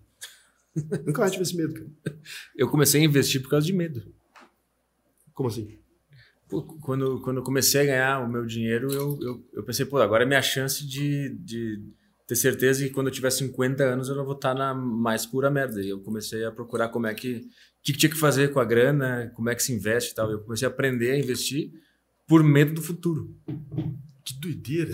E, e aí vai diminuindo o medo, né? Porque você vai vendo o dinheiro ali aumentando, tem uma receita que vai sendo gerada, então vai diminuindo o medo de fato. Né? Eu ainda não cheguei nessa, nessa fase, assim. Eu ainda tô no aportes esperançosos com muito Então, mas você muito investe vigor. em tipo o quê? Fundo imobiliário? Investe tudo. Fundo imobiliário, ações. Mas tá cripto. gerando alguma coisinha ali. Sim, sim, dividendos e fundo imobiliário, sim, sim. Mas não é muito, mas tá gerando já. É. Quanto você recebe de dividendos? A última vez que eu vi tava mil. Porra. Você já tem quase um salário mínimo de dividendos. Então, é. Então, assim, já não tem como mais dar tanta merda. sim, Você vai ter que mudar pra cidade menor também. sim, exatamente, exatamente. Mas é isso, essa é a, é a sensação que eu tinha também, o alívio, assim. Mas. é, e qual que você tem? Você tem medo de alguma coisa assim? Fora isso, esse medo que você tem, esse pânico, né? De coisas, você tem medo mais Não, do que? Só isso. Só isso? Só medo de que tudo acabe de repente sem mais nem menos, sem nenhuma explicação. Como que. A gente cria um, um raciocínio doido, né, cara? Porque como que vai acontecer isso? Tudo acaba de, de É, repente. É que também quando tu realiza o teu sonho, porque o meu sonho está acontecendo agora, né? Sempre era uma coisa que estava na minha cabeça, então era uma, uma fantasia distante, né? E aí agora eu estou vivendo o sonho, que era tudo que eu sempre quis. E aí dá mais medo ainda, né? De, de que ele acabe. Porque se não fosse meu sonho, eu não teria tanto medo que ele acabasse. Ia, ia ser, um, ia ser um alívio se acabasse. E qual que é o sonho final, assim? Onde você quer chegar, cara? Eu não, não sei. Eu não sei o que, que é. Não sabe, tá só fazendo. é. É mais uma coisa meio de a forma de se comunicar, a forma de falar. É isso que eu penso. É, todos os dias que eu acordo, eu penso, eu tenho que me comunicar melhor. E eu espero que quando eu tenha 45 anos eu me veja e, e veja assim, caralho, agora eu tô exercendo o negócio que eu queria exercer da melhor maneira possível. Cara, mas você já é um puta comunicador, é bizarro. Você pegou, chamou um cara, é bizarro, você não consegue perceber as coisas que você faz, né? É, é muito louco isso. Você chamou um cara que é motorista de caminhão. Você fez um podcast. Maravilhoso, Raul Labre. Velho, cara, não faz nenhum sentido, cara. É, eu passei. Quanto tempo tem aquele podcast? Deve ter quase um ano já. Então, eu passei ali, cara, uma hora. Ah, tá de duração, tu quer É. dizer? Tem, é, tem duas horas, três. Uma hora e pouco lá ouvindo um cara contar histórias de motorista de caminhão. E, e- e, velho, foi uma das melhores entrevistas que eu já assisti na minha vida, cara. É muito foda. Então, assim, você já chegou num nível muito foda de, de comunicação. É, e claro, vai evoluir, porque com a idade vai evoluir cada vez mais. Mas tem que olhar de fora ali e tentar entender o que, que você faz, que eu acho que já é isso que é o ponto, né? Porque eu passei um tempão ouvindo, ouvindo, ouvindo, eu fiquei te ouvindo para tentar melhorar a forma como eu pergunto e converso com as pessoas, porque você tem um, um talento para isso mesmo, um talento caralho, eu odeio essa palavra. Você, tem- você estudou e conseguiu chegar nesse, nesse nível ali. É, mas você parece que não percebeu, cara. Acho que você não vai perceber. Quando você for, talvez se for o melhor comunicador do mundo, você não perceberia. Será? Não sei. Você acho não vai acho que quando cara. eu me ver na, na tela ali, ouvindo a minha voz, e eu perceber que todas as palavras estão saindo na hora que eu quis, e não foi meu nervosismo, minha ansiedade que me dominou, quando eu perceber que agora tá liso, tá limpinho, tá, tá saindo tudo fluido, aí eu vou entender que eu cheguei no, no ponto que eu queria chegar. Mas a ansiedade ainda te domina, você acha? Não domina, mas ela tá ali sempre. Tá, tô sempre lidando Tá com ansioso ela. agora? Bem pouquinho. Cara, que doideira. É que sempre- eu sempre tenho uma voz é, falando comigo aqui, dizendo tá ruim, não tá rendendo, tu não tá dando o teu melhor, podia estar de outro jeito. Essa voz tá sempre falando aqui. Mas eu acho que é com todo mundo. Todo mundo É. se cobra demais, todo mundo que chega em certo resultado. E é, é, é louco isso, mas pra poder. Quem que é o melhor comunicador pra você, assim, de todos? Um cara que você acha muito foda. De entrevistas ou de, de forma geral? É eu tenho- muita referência de, de comediantes que eu vejo que eu fico, puta, é assim que eu quero. Eu quero que a minha energia seja assim. Que é o Bill Burr e tem outro cara que é o Chris D'Elia. Eu tava vendo hoje, inclusive, que é um cara que eu acompanho pra caralho. Só tem gringo, cara. Tem o Tim, Tim Dillon é outro No cara. Brasil, também. então, a gente precisa me dar essa aspa. No Brasil a comédia é um lixo, então? Você não gosta? Né? Aqui eu gosto muito do Rafinha, muito do Rafinha, como Só comunicador. queria te fuder. Só. tu queria que eu falasse dos caras lá. Eu só quis te fuder. Só falei, porra, me dá essa aspa, então. Eu vou, vou colocar. Comédia do Brasil é um que lixo. Comédia do Brasil é um lixo. Só, tem, só gosto de gringo. É, Não, mas, não, é que aqui é muito novo ainda, né? E- e- é então, porque é é- stand-up, né, cara? então a gente não tem ainda os caras, as referências fodas que dominaram a parada. Todo mundo que vem, por, que tá na comédia hoje, tá ca- carregando nas costas ainda. Tá trazendo a arte à tona para vir outras gerações, outras gerações que vão melhorando ela. É muito nova aqui ainda a arte. Então, Então aqui... o Rafinha Bastos é um bom comediante. é, é o, o cara que eu vejo no Brasil que faz o negócio que eu vejo. Caralho, ele, ele, ele chega nos, numa, nos pontos, nos raciocínios que Eu não sabia que ele era bom. eu gostaria de. Inclusive, ele tá, no, ele tá fazendo em Nova York. mano. Ele tá dando audiência? Então, ele. Mas tem É a, porque eu gosto do gosto médio. Então, se não tiver ninguém, pra mim é ruim. Não, ele- pelo que eu sei, eu fui no podcast dele lá, a gente conversou um pouco sobre isso. Ele, ele virou regular, que é o cara que é o. Vocês não conhecem muito de comédia é fixo. e tal, né? Como lá tem comédia há muito tempo, tem muito comediante tentando. Então, para tu ser um cara que vai trabalhar num comedy club, que vai se apresentar frequentemente, tu tem que passar por testes. E ele passou. Eu acho que ele é foda pra caralho por causa disso. Ele foi pros Estados Unidos, saiu do Brasil, foi pros Estados Unidos, passou nos testes dos comedy clubs lá que, que os comediantes de lá não conseguem passar. Ele, Caramba. ele tá fazendo comédia nos Estados Unidos em inglês pro público americano. Então ele é muito bom Pô, mesmo. é- pra mim, é, dos brasileiros, é a principal referência e inspiração que eu tenho. Por quê? Porque foi pro, pros gringos. Então, realmente, a comédia brasileira, então, pra você, é um lixo. O- o- Sabe o cara que eu acho bom? O cara que mudou de país e fala inglês Esse agora. cara que saiu do Brasil O foi embora. Pra mim, ele é o bom. Isso é foda, porque parece que eu sou o cara que só gosta de coisa gringa. Não, né? tá enchendo o seu saco. Não, mas eu sei que parece. É que, é, mas é que é foda porque eu conheci comédia por causa dos caras lá de o fora. Ariano Suassuna? Sim. Puta, esse- tem uma história porque eu fiz uma deriva na rua. Tu viu esse, esse Não. a deriva? Eu botei uma mesa na Paulista, é, botei uma poltrona aqui e fiquei lá e quem quisesse vir ser entrevistado sentava e a gente entrevistava o cara. E aí veio um cara que era um artista de rua e ele era parente desse cara. Só que quando ele me falou o nome, eu não liguei uma coisa na outra e eu não percebi que era esse comediante. Então meio que deixei passar isso aí. E aí no comentário, nos comentários as pessoas falando: Como assim o Petri não conhece o Suassuna? Suassuna, né? Caralho, Suassuna. Mas Suassuna. o Suassuna, ele é um, um escritor. Mas tem uns vídeos dele fazendo comédia, não tem? Ele tinha E é muito engraçado. as aulas dele. De, ele dava aula. Ele era um, é o maior escritor brasileiro. É, assim, maior referência de escritor brasileiro. Não é que ele é o maior, é difícil falar isso, né? Mas contemporâneo nosso ele é, porque ele morreu recentemente. Então, é, ele escreveu o Alto da Compadecida. Uhum. E, e aí, quando ele ia dar as aulas dele, ele contava sempre umas histórias ali. Sim. Só que eram as histórias, cara, que você fica assim, cara, que loucura, você ri de passar mal, é bizarro. É, mesmo. tem um vídeo dele que ele fala sobre visitas inconvenientes. Ele fala, É, e ele fala que ele não gosta da dele. visita e tal. Eu, eu conhecia, eu já tinha visto, ele é muito engraçado, ele pra caralho. E aí quando eu falei que eu não sabia quem era, os caras me xingando nos comentários. E Eu não- porque ele é meio gago, ele era meio, meio velho, ele fa- fazia pausas conversando assim, eu tô imitando. Tá, e- fica assim. E mesmo assim é um cara incrível. Pô, o Chico Anísio também é um cara foda pra caralho, que se apresentou lá fora também, e tinha fazer stand-up foda. Tem uma entrevista dele, se eu não me engano, no Jô, que é muito engraçado, que ele começa a falar dos animais que não servem pra nada. Assim. Puta, é muito engraçado. Chico Anísio é engraçado pra caralho. Mas também. esse tipo de comédia eu gosto. Eu gosto muito de comédia brasileira mesmo. Eu acho, acho genial a construção de narrativa que o Hum. Brasil tem pra contar piada. E o Ariano Suassuna ele tem uma piada de, de padre lá que ele contava, que é um cara vai dar carona pra um padre. E o cara, o padre entra, né, dentro do, do carro com o padre e tal. E em algum momento lá, o padre, eu não sei contar uma piada, eu não vou contar uma piada. Eu desisti. No meio do caminho, eu não vou contar. Não vai ser boa. Pô, Qual era o desfecho? Agora eu tô curioso. contar, tá todo mundo contar. curioso A agora. piada vai ser ruim, eu não vou. Eu, eu vou estragar a obra do cara. Não, não quero fazer isso, cara. Não vou. Eu não sei contar piada. Não sei. Tem que tentar a primeira vez. Não, nunca vou contar uma piada. Eu vou, vou morrer assim. conta a piada você, você que é um cara que conta piada. Puta, essa é a pior coisa que tu pode fazer com um comediante. Eu sei. É, é porque assim, mas não faz sentido. Porque todo mundo, se você vai entrevistar um músico, eu É. não sei porque comediante não quer contar piada. O maluco, você vai entrevistar um É. músico, você fala pra ele, pô, toca aí. Aí o cara vai lá, toca. Você vai entrevistar um artista, mostra um quadro. Pô, o cara vai lá, Não, mostra. investe, abre uma empresa aí então, vai. Ué, eu abro. Abre agora. agora. Vou abrir agora pra Abre você, empresa. Quer abrir empresa de quê? Não sei, vamos decidir. Decide É. aí, eu abro agora. É. Pô, você mexeu com o cara errado. Cara. Vamos, vamos abrir. Vou fazer uma concorrência do MMs então? Não, essa empresa eu não quero. Vou, vou abrir uma concorrência sua. Tá, abre aí então. Vou fazer um pra, pra populares, pra eu vender mais que você. Vou ver aqui, eu conheço os três humoristas. Vou convidar e falar, vamos lançar a concorrência do Petri e tal, Alvin Mas, Vassa. mas viu como ficou chato? É a mesma coisa. Eu tô Um brincando. comediante tenta Mas pra contar- você não, você só conta uma piada, pô. Não é assim. É claro que é, você não tem uma piada pronta na cabeça? Não, Devia ter. Eu devia andar com ela. mas, é- mas esse que é o ponto. O, é que tem piadas e piadas, né? Tem a piada da, sei lá, a tua, aquela câmera é tão não sei o que, que tal coisa, tal coisa. Que são as piadinhas rápidas, né?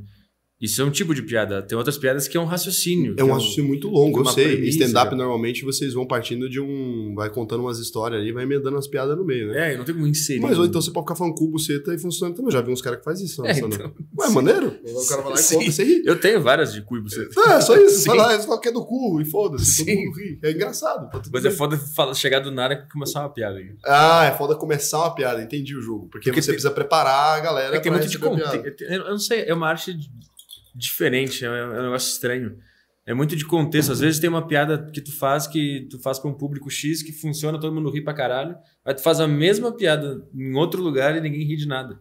É um negócio é, é muito. Uma vez eu vi um cara explicando por que, que não era bom pedir para um humorista contar piada, por isso que eu pedi. É porque eu queria ser inconveniente. É porque eu não lembro quem foi que falou isso, cara. Acho que quase todos falam isso. Foi, foi mas um cara no Jô. Ele tava no Jô Soares, daí o Jô meteu essa pra ele. Conta uma piada dele. Conta a piada dele, ele falou: caralho, isso é horrível, não, não faz isso. Porque não tem como contar uma piada assim. Agora, se, se, eu tinha uma chance de contar uma piada, eu ia contar uma, você destruiu ela. É, porque. Porque eu tinha preparado uma piada para agora, mas você destruiu ela. Só que tu tá vendo a hora certa de lançar aquela piada. Né? É, porque o cara não é. Ele falou: se você tá assim, eu tinha piada para quando eu sentasse. Mas aí você fez isso e agora eu não, é, não tenho eu, contexto para contar a piada. É um negócio muito estranho, é muito de vibe, é um negócio estranho, assim. Que doideira. E é uma arte horrível, né? Porque você, assim, ó, se você pega um cara que é um músico, aí é o contrário, né? Porque um músico você pede pra ele, ô, oh, toca uma música aí pra mim. Se o cara tocar 30 vezes a música que você gosta, você continua feliz. Aí você vai no outro show, você quer que ele toque a música que você gosta. É. O humorista não, vocês têm uma chance, você faz uma piada, você fica contando a mesma. É. Fudeu, né? E Ninguém aí, vai gostar mais. É. E aí tem que ficar criando cada vez mais. Nossa, deve ser horrível eu tava pensando nisso agora. Eu fiquei pensando, porque eu falei, mesmo se você tivesse uma piada pronta, que você anda com ela, você ia poder usar uma vez só. Sim, aí o cara vai no meu show, essa eu já ouvi lá no podcast. Nossa, cara. Nem faz mais essa aí. É. Que horrível, cara. É a pior profissão do mundo. Claramente a pior profissão do mundo. Porque assim, se você for um gênio durante um ano ali e criar boas piadas e tal, no ano que vem você não conseguir. Sim, então esse eu, eu acho que o maior comediante de todos foi o George Carlin. Sabe quem é o George Carlin? Uh -uh. E ele tinha esse negócio, ele criava um uma hora de texto diferente por ano. Só que ele é exceção no meio. Todo mundo olha para esse cara pensando como que esse cara fazia isso. É um negócio bizarro que ninguém sabe como. Uma hora de texto por dia? Por ano. Por ano. É. Isso é muito. É muito. Por ano. Então, tipo assim, ele, ele construía uma hora de show durante um ano, gravava, lançava na HBO, sei lá, um especial, e ano que vem jogava tudo fora, todas as piadas fora e começava um texto do zero. Nossa, mas uma hora só de, de piada é muito? É. Tipo assim, de show ali, o cara criar? É muita coisa. Por ano? Você é. tem 364 dias? Sim. Porque quanto tempo dura contar uma história ali? Ah, cara, uns 5 minutos. Então o cara não o cara teria que contar. Pô, não parece muito. Porra, é, é muito. Uma piada, uma piada de 5 minutos funcionar é um trabalho. Quem trabalha mais na, na comédia, que está sempre em comedy club, sabe como é que é. Para tu fazer uns cinco minutos funcionarem, caralho, tem que subir, fracassa, volta para casa, assiste, vê o que, que dá para mudar, faz de novo, até, até tu entender. Agora cara, tá pronto. Isso, Uma hora? Caralho, a, a, média dos comediantes bons hoje, lá, lá, lá de fora, Louis C.K., Bill Burr, essa galera, eles fazem uma hora a cada dois anos. É a média que, Meia o, hora por ano. que os gênios conseguem hoje. Gênios? É, os gênios hoje, os mais pica da comédia, eles conseguem lançar um especial a cada dois anos. Tô indignado, cara. Parece muito pouco. Quando, não para Eu sei que para você, sim. lógico, é a mesma coisa que falar, porra, faz uma música aí pra mim. Uhum. imagino que deve ser complicado. Mas é porque assim, que doidura. Porque eu fiquei imaginando agora qual o processo criativo disso. Você tem um processo criativo? Como é que você senta para fazer uma. Então, esse é o ponto, sim, pelo que. É que para mim é diferente, porque como eu já tenho o meu público que vai no meu show, não importa o que eu esteja fazendo naquele momento, eu posso. Eu me dou liberdade de testar coisas novas e fazer coisas diferentes. Mas assim, o cara que está trabalhando em Comedy Club todo fim de semana, o processo é esse: tu tem uma ideia, anota ela, vai no show e faz, e vê o que acontece. Se não funcionar, mesmo que funcione, tu volta para casa e vê direitinho, puta, o que, que dá para mudar? Por que, que não funcionou? Essa palavra tava. É, tem, às vezes tem uma palavra que tá aqui, que se tu botar aqui, fechou. Faz isso. É, é, é muito de detalhe. Às vezes é a forma como tu fala, às vezes tem uma mão que tu faz aqui que faz rir. É muito detalhe o negócio. Então Caramba. tu faz, volta, faz de novo, volta, faz de novo, até tu entender como é que aquela piada funciona. E aí tu tem ela, sei lá, dura 4, 5 minutos, tu tem esse, esse, essa parte segura que vai funcionar. Aí depois faz isso de novo, faz isso de novo. Até tu ter uma hora inteira que funciona. Uma hora inteira. Vai subir no palco, vai ficar das, das 7 às 8 falando e tudo vai funcionar. É muito trabalho. Caramba, que doideira. É muito trabalhoso mesmo essa coisa. Eu achei que era muito mais simples, muito mais simples. Mas eu já tinha percebido isso, porque quando eu faço vídeo, às vezes, às vezes ali eu quero fazer as pessoas irem. E... Porque, sei lá, você tá fazendo um vídeo pra dar uma quebrada no gelo, né? Uhum. Nem sempre você consegue, mas às vezes você conta uma piada as pessoas simplesmente ignoram, ninguém comenta que você fez uma piada. Eu falo, caralho, não é possível que eles não viram que eu fiz uma piada aí, cara? Aham, Não é que não riram? Não riram. E tem coisa que eu falo que às vezes as pessoas riem muito. E daí eu fiquei pensando nisso. E tu Mas- sabe onde é que tá o ponto que tu acertou. Na vida real, assim também. É? Porque, tipo assim, numa conversa normal, você consegue fazer a outra pessoa rir, né? É um, um jeito de, de viver. Inclusive, você faz a outra pessoa rir. Então, Sim, é. E, e é difícil, às vezes você não acerta mesmo, né? Então é tipo isso. sim. assim, Às que- vezes, às vezes eu tô tendo, tendo- por, por exemplo, aquela piada da, do siamês lá que tu viu no meu Instagram. Aquilo lá aconteceu na hora. A gente tava conversando e aquela piada surgiu e todo mundo riu pra caralho. Não tem como eu pegar ela e, e passar pro palco. Não tem como. Não vai funcionar. Eu fiquei imaginando que foi isso. Agora eu entendi a dificuldade, porque eu eu contei uma história engraçada esses dias. Eu tava no, no hotel lá do. Eu tô no hotel, no Sheraton, WTC. Uhum. E aí eu fui subir pro. Pro rooftop ali do negócio, pra, pro evento que eu tava, e eu vi o Mano Brown. O Uhum. Mano Brown tava lá. Daí eu falei, caralho, o cara do Racionais tá aqui e tal. Daí, o, o outro cara, o Arthur Bender, ele foi descer do elevador e ele viu uma noiva dentro do elevador. E a gente ficou com essas duas informações. Tá tendo uma festa no evento, tem o Mano Brown sentado ali. Tá tendo uma festa de casamento no evento, tá tendo o Mano Brown sentado ali.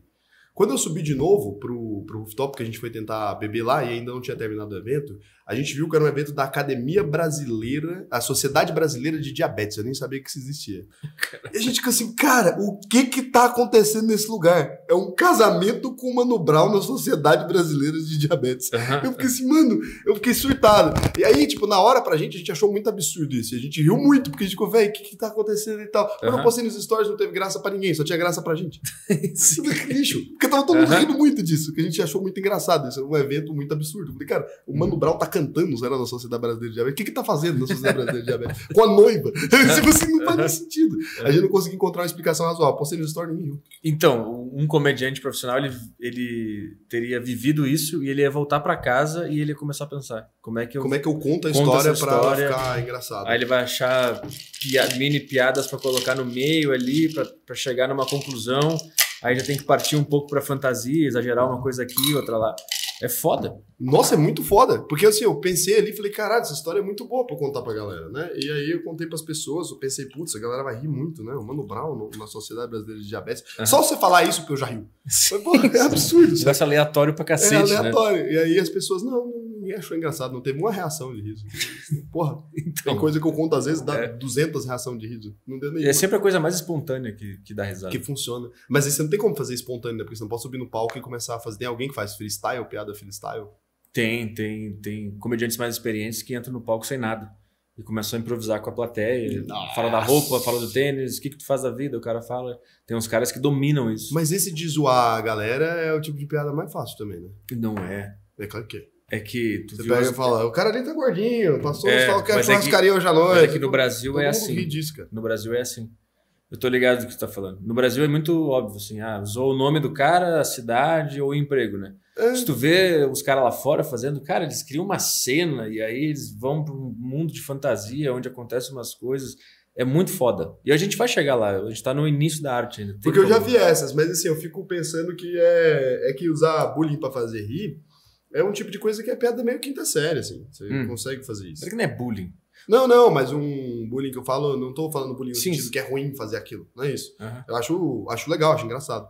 É, eu rio dessas coisas, todo mundo ri. Só que o negócio é o que eu tô falando, a, a capacidade que você precisa ter pra zoar alguém é muito pequena.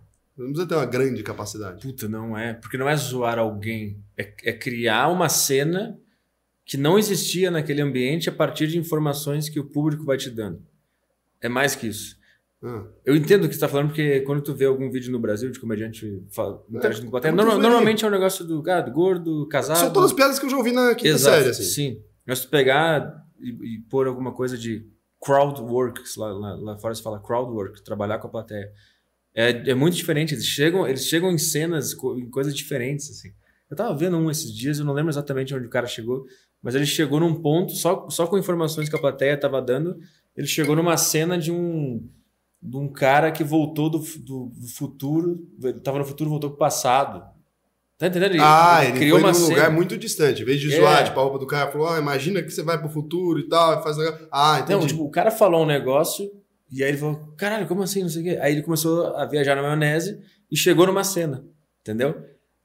Dá pra fazer isso. Não, mas aí é diferente. Eu nunca É. vi isso assim, não. É. É. porque normalmente quando eu vejo esse tipo de piada, é, as que eu vi, assim, é, eu não conheço comediante nenhum, então eu não tô falando de um cara específico eu nem sei quem foi. Mas assim, eu já vi várias vezes um cara que faz isso com plateia, assim, eu acho legal, porque tem essa interação. Uhum. Mas ao mesmo tempo eu fico pensando, pô, eu ri, é engraçado, mas assim, é, me lembra muito o que a gente faz no escritório, por exemplo. Se Sim, alguém, sim, eu faço sim. brincadeira com o Bandinho, então, É. do escritório, o Wendel. Então é o tipo de piada que é, não me parece um profissional, não precisaria ser profissional pra fazer aquilo. Sim. Seria só zoar alguém, zoar alguém é fácil. pô. Sim, sim. É divertido, mas É que a gente tá no meio do caminho ainda. A gente vai evoluir e vai conseguir chegar nesse ponto aí. Mas o lance de. de é, às vezes tem um negócio no show que é foda, que o que acontece na hora é mais engraçado que o texto que tu preparou. Porque o, às vezes o cara fala uma coisa e aí tu responde e aí isso começa a ficar engraçado pra caralho. Daqui a pouco tu entrou, entrou numa cena e criou um monte de coisa nova. É sempre muito mais engraçado quando acontece na hora. Do que Mas é que muito, tu é porque o ser humano é muito. hum, Aquilo que é visual pra gente, né? Que você tá vendo ali no momento, é muito mais É, engraçado. o negócio Você- sendo criado na hora. O réu viu o Mano Brown no negócio e subir e tal, e pras pessoas que estavam ali, era muito engraçado. Tinha uma noiva no elevador, Sim. e o negócio não era um casamento, a gente pensou que era, era a Sociedade Brasileira de Diabetes. É. Pô, você ri, porque é um negócio muito absurdo. Quando a gente contava, você ri. Todo mundo falava, você ri. É. Que era engraçado. Aí se passa o momento, já não, não vai perder o timing da piada. E aí você tem que fingir que tá sendo espontâneo aquele, aquele texto que você tá Ah, é, fazendo. que você já conhece, você tem que rir, dar um micro risada também, né? Ou às vezes fica sério, porque isso também é um jeito de fazer humor, né? É, Você responde uma coisa absurda e fica sério. é, qualquer. É, é muito louco, qualquer coisa pode ser engraçado. Esse é meu tipo de piada, falar um negócio muito absurdo e ficar sério. É o tipo de piada que eu faço. Então, tipo assim, no- nos Uhum. stories também é assim. Eu respondo uma coisa de maneira como se eu não tivesse entendido. Uhum, Então, fingir de sonso é meu humor. uhum. Nas stories é muito isso. A menina pegou, sei lá, viu uma foto minha, só que eu tava sentado numa cadeira. Daí ela falou, queria muito chupar esse pauzão, blá, blá, blá. A menina mandou mó putaria no negócio dos stories. Daí eu peguei e fingi que era o pau Ah, eu da vi isso. cadeira. Eu Aham. peguei, tirei uma foto e falei, caralho, mas o que que é isso? Também Aham. disso. Pega uma farpa na boca e tal. Eu vi isso aí. Vai dar uma merda. Então eu postei. E a galera riu pra caralho, que aquilo ali funciona. Então eu sempre faço isso. Por exemplo, teve uma outra que era, sei lá, que eu respondi. Eu ver. A mulher queria. É uma outra palavra que eu dei, outro significado. Ah, perguntou de homenagem. Daí eu peguei, coloquei, escrevi e falei, não, até hoje em dia eu não faço homenagem mais. Eu fiz muito quando era mais novo, mas não gosto, sendo bem honesto e tal. Aí eu coloquei o significado da palavra homenagem embaixo, que era faxina. em francês. Falei, pô. E aí, tipo assim, a galera só vê e fica rindo, que essas funcionam melhor ali. Mas sarcasmo, Hum. mais da ironia. Aí é foda. é muito, eu nunca respondo sério. Quando eu quero fazer humor é sempre assim. Ou falar uma coisa muito absurda e ficar. Como se fosse sério. Aham. Falar assim, não, mas isso aí tem que matar mesmo. É. Uma pessoa dessa. São estilos. né? Então aí eu fico quieto, a pessoa fica, ei, que loucura, mas as pessoas riem, porque falam, não é possível que eu tô falando isso, mas é isso. Então é só Exato. ficar sério. E, cara, no palco, porque tem esse negócio dos cinco minutos ali, né? Você tem alguma técnica assim que você entra e fala, pá, vou, vou, vou ganhar público aqui, tanto pro deriva quanto pro palco, essas coisas. É, Eu, eu, Sou ruim de palco, cara. eu, eu fiz uma temporada de shows em 2020, é, no final de 2020, ali no Bexiga Comedy aqui em São Paulo. E depois eu fiquei o ano inteiro sem fazer, até agora que eu voltei a fazer. Porque eu não estava confiando muito na, no que eu estava fazendo e tal. Então eu não, eu não tinha. Aí, tipo assim, eu voltei a fazer é, na quarta-feira, dia 2 agora. Primeira vez que eu subi no palco depois de um ano, eu acho. E antigamente eu ficava muito paranoico, escrevendo, eh, programando o que, que eu vou falar, como é que eu vou entrar e tal. Dessa vez eu não, eu não olhei nada. Uma hora antes do show eu peguei meus arquivos lá de coisas que eu tenho, dei uma olhada assim, anotei algumas coisas e foi essa preparação que eu fiz. Que a minha intenção era só subir e, e fazer o que eu tivesse vontade de fazer na hora. E funcionou muito mais do que quando eu programei pra caralho e fiquei noiado. Dessa vez eu entrei e, e eu- a primeira palavra que eu falei já foi engraçado e Pra quantas pessoas eram? Show. 50 num barzinho assim, pequenininho. Daí você vem ali, já pá, entra. É, então eu, eu acho que eu, eu não tenho técnica. Dessa vez eu deixei eu viver o momento ali sem, sem ficar pensando. Porque às vezes tu fica planejando. Porque foda de estar no palco é uma loucura. Tu já deu palestra, e cacete, já, né? já. É uma loucura que tu fica sonhando como é que vai ser, fica planejando. Aí eu vou entrar, eu vou falar aquilo, e vou fazer assim, vou andar para aquele lado. Tu se vê, né, no Uhum. palco. Eu percebi que isso é contraproducente. assim. Quando tu fica pensando muito, tu não vive o que está acontecendo ali porque tu quer replicar aquela fantasia que tu teve. E aí fica esse ponto de conflito, assim, que as pessoas notam que tem alguma coisa acontecendo que tu não tá confortável. Tá solto, né? E isso faz todo mundo ficar meio tenso e, consequentemente, não rir, né? Então, dessa vez eu, de propósito, eu não me preparei, eu não li nada. Eu nem pensei o que, que eu vou falar primeiro, qual vai ser a primeira coisa que eu vou falar. Eu decidi o que eu ia falar na hora que eu peguei o microfone. Caramba, você pode chegar e falar assim: Ó, oh, galera, não preparei nada, então é isso, acabou o show. Infelizmente, uhum. eu olhei pra vocês agora me assustei, então eu vou embora. Eu acho que é o que eu faria. Se eu não preparar porra nenhuma, seria o que eu faria. Se isso fosse absolutamente honesto e autêntico, as pessoas é, iam rir. É honesto e autêntico. É, você então, não preparou porra nenhuma. É. Já teve uma vez do. Eu fui dar uma palestra é, agora no, pro povo do mercado imobiliário. Eu não sei quantos malucos tinha, mas tinha uns mil malucos. Eu não sou bom de, de saber quantas pessoas tem. No uhum. tem gente que olha e sabe, né? É, o maluco é muito experiente, mas eu não tenho a menor ideia. Olhei assim e falei, caralho, mil malucos de maluquice nesse negócio aqui, não, não deu, velho. Falei assim, caralho, e era do mercado imobiliário. E uma das coisas que eu falo muito mal, né, é de, de, de, venda de imóvel. Não, não, eu, uhum. eu falei, caralho, qualquer coisa que eu falar aqui, vai dar merda. Foi a sensação que eu tive. Porque eu fiquei assim, cara, é um mercado muito tradicional, tudo não aparece para corretores de imóveis, né? Uhum. E sobre criptomoeda. Que. Putz. Que honestamente, no fim das contas, o que eu pensava. A criptomoeda vai acabar com eles, não, Porque vai, vai virar um token o um apartamento, né? Não vai precisar um mais do isso. cara. O que eu pensei é que, cara, é, não é que vai acabar com o corretor. Acaba um pouco a burocracia dos cartórios, o que para eles é bom em certo momento. Uhum. Mas no fim das contas, quando a gente tem essas coisas online e que um maluco ali hoje em dia tá filmando 10, 20 apartamentos, vai diminuir o número de corretores. Uhum. Vai sobreviver aqueles caras que foram muito bons. Porque o cara faz um vídeo hoje em dia ali, mostra um apartamento e o cara consegue comprar online essa porra. O maluco uhum. nem vai na casa.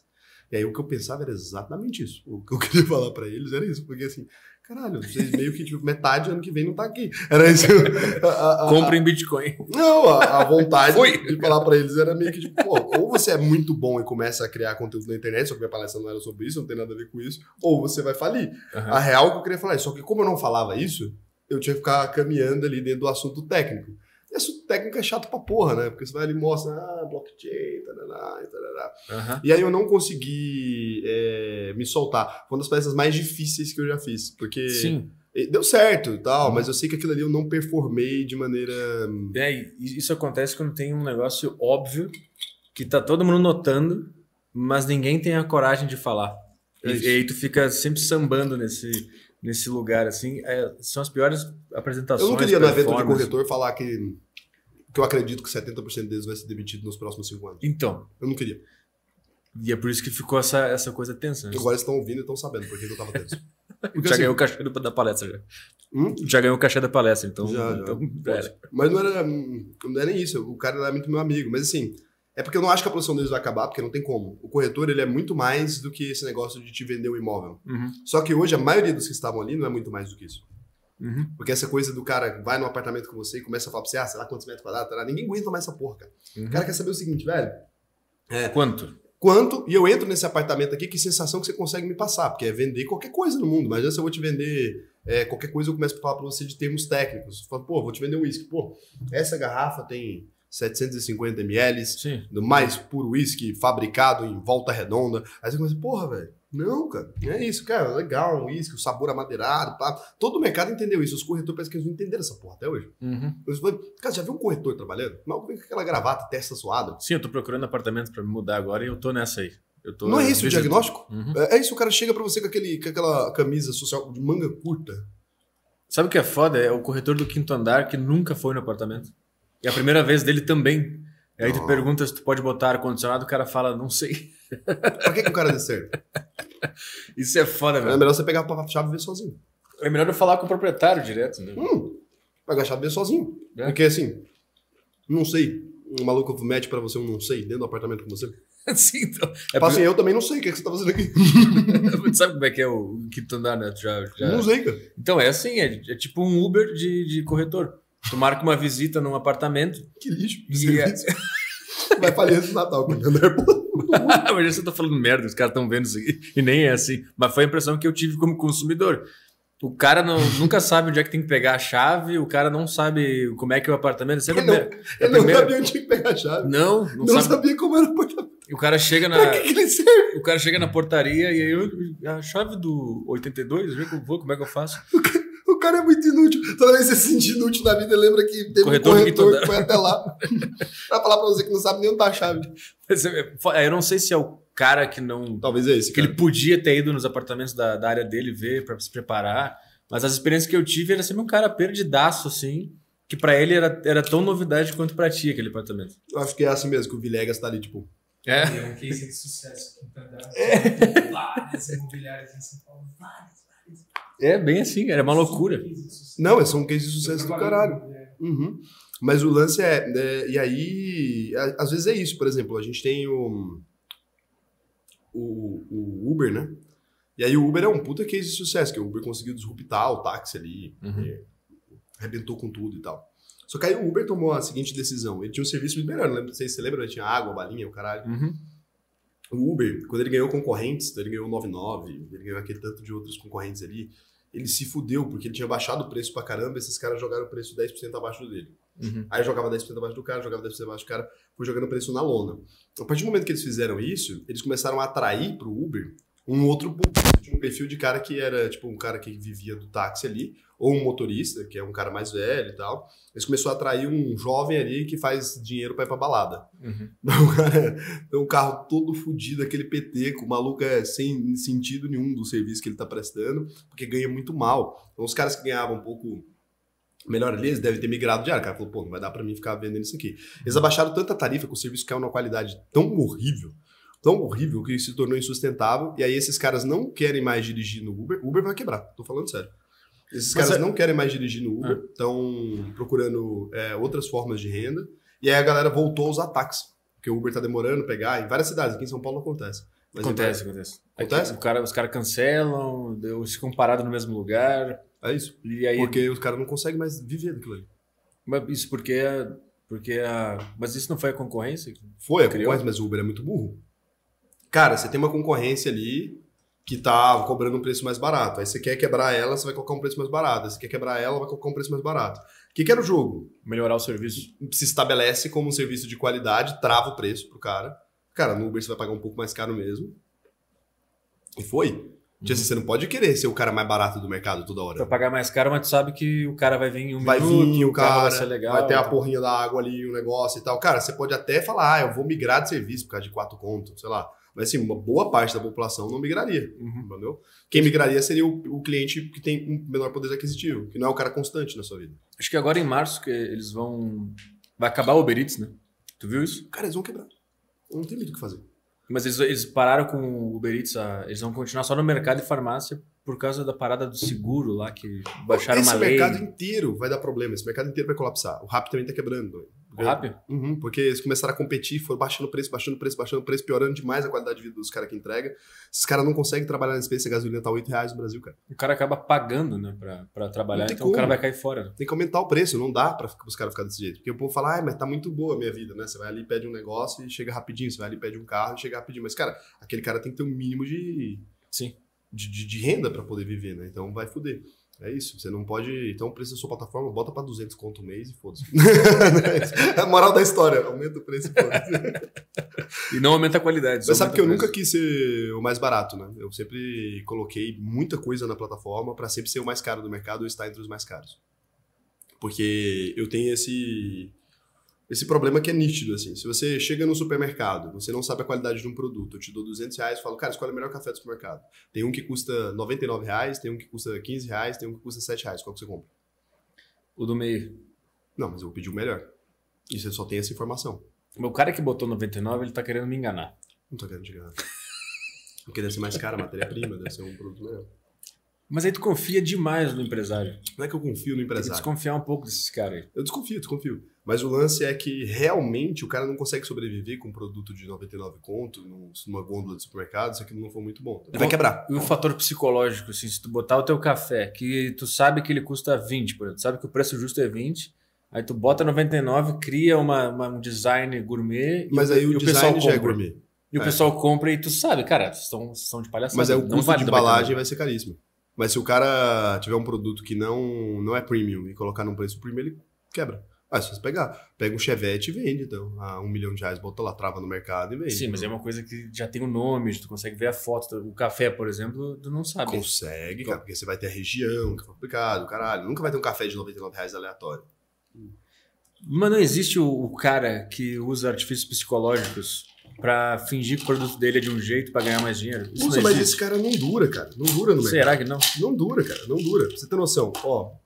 É, eu vendo o meu curso a 2.999 reais. Então é um curso de finanças. Eu sei tanto que eu cheguei num nível tão grande de refinamento daquele produto, cheguei num nível muito de refino daquele produto, que hoje eu sou o único cara do mercado que se o cara concluir o curso e não, e não aprendeu, ele pode pedir o dinheiro de volta. Mas isso é, isso é verdade? O cara pede. É verdade, depois de emissão de certificado, o cara pode assistir todas as aulas e pedir dinheiro de volta. E se, ele e se o não- cara fizesse de sacanagem? Eu vou me fuder. Mas, mas eu sei que o cara normalmente fica tão grato por aquilo ali Uhum. que não acontece, cara. É porque é o seguinte, eu mudei a vida do maluco. O cara, entendeu? Transforma a vida do cara. Então, na hora que o cara termina. Cara, tem, claro que tem cancelamento. Tem, tipo assim, toda turma tem um, um três cara ali que falam, entendeu? Pô, três Uhum. caras falam, ah, não aprendi e tal. Por quê? É, e se o cara me falar, eu devolvo o dinheiro, foda-se. Não tenho grilo com isso. A gente devolve sempre. Só que é pouquíssima gente que faz isso. Você pode. Você acaba confiando na- nas pessoas, né? E aí é isso, é porque você não confia na humanidade. Eu confio, dá Eu não- certo. Eu não confio. Mas dá certo pra mim. Eu nenhum, mas em nenhum, nenhum nível tu acha que a, a manipulação psicológica entra no, no livre mercado também? Como assim, a manipulação psicológica? A propaganda, marketing, isso tudo é manipulação psicológica. Às vezes tu pode vender um produto, às vezes o teu produto pode ser mais ou menos ou até ser ruim, mas faz a propaganda tão bom, o marketing tão bom, que ele parece ser muito bom e o cara, é, baseado na propaganda que ele viu, ele meio que até finge pra ele mesmo que aquilo lá é muito bom. Mas aí ele tem uma experiência, então, de que o produto é bom. Sendo que o produto não é. Eu, eu não sei, eu acho que. É isso, é, porque o cara foi enganado. Então, ah, fiz uma lavagem cerebral em você e falei que McDonald's é o melhor produto do mundo, você come e você tem a sensação de que é muito bom. É isso que você tá falando. Eu não sei, eu acho a propaganda uma coisa meio estranha. Também acho. Mas- aí o cara teria a sensação de que aquele produto é bom, porque tem que comprar de novo. Lembra daquelas propagandas da. Acho que era do Guaraná, do Coate, se eu não me engano, que eles faziam, faziam um teste cego. E aí o cara toma, o cara gostava de Guaraná. Mas é uma propaganda também, não sei se pode ser considerado. Mas, por exemplo, teste cego. Se é de Coca e Pepsi, às vezes dá. É, às vezes o cara gosta mais de Pepsi, e só que ele diz Toma que prefere Coca, Uhum. Porque, por causa da propaganda, por causa do nome, etc e tal.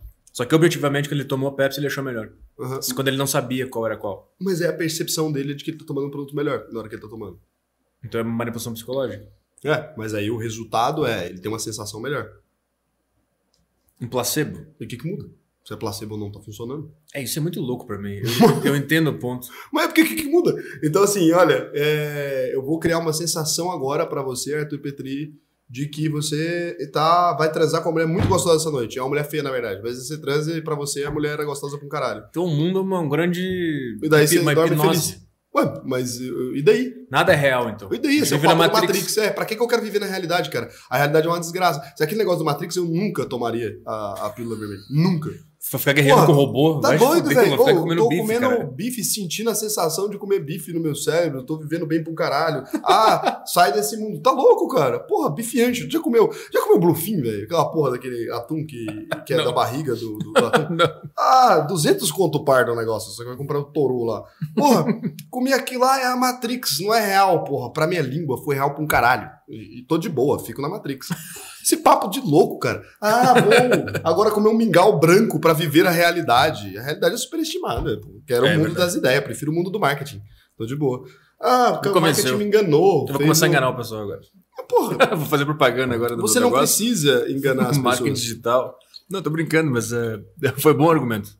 Gostei. É porque assim, cara, quem que quer essa porra? É porque é o seguinte, tem algumas coisas que a gente precisa ir pra realidade. E algumas coisas não, né? Uhum. Algumas coisas te beneficiam de descobrir a verdade. E tem coisas que não te beneficiam. Se você descobre, por exemplo, se os bancos, né, as pessoas que têm dinheiro no banco lá, descobrem que o banco tá fudendo ela e ela muda o dinheiro dela pra uma, pra uma outra coisa, ela começa a investir, ela tem um benefício. Uhum. Agora, que porra de realidade é essa que você tem um malefício, cara? O que, que você quer com isso? Você descobre a realidade, você tem um benefício. Você descobre a realidade, você tem um benefício. Puta, esse ponto é bom pra Agora você descobre a realidade e tem um malefício.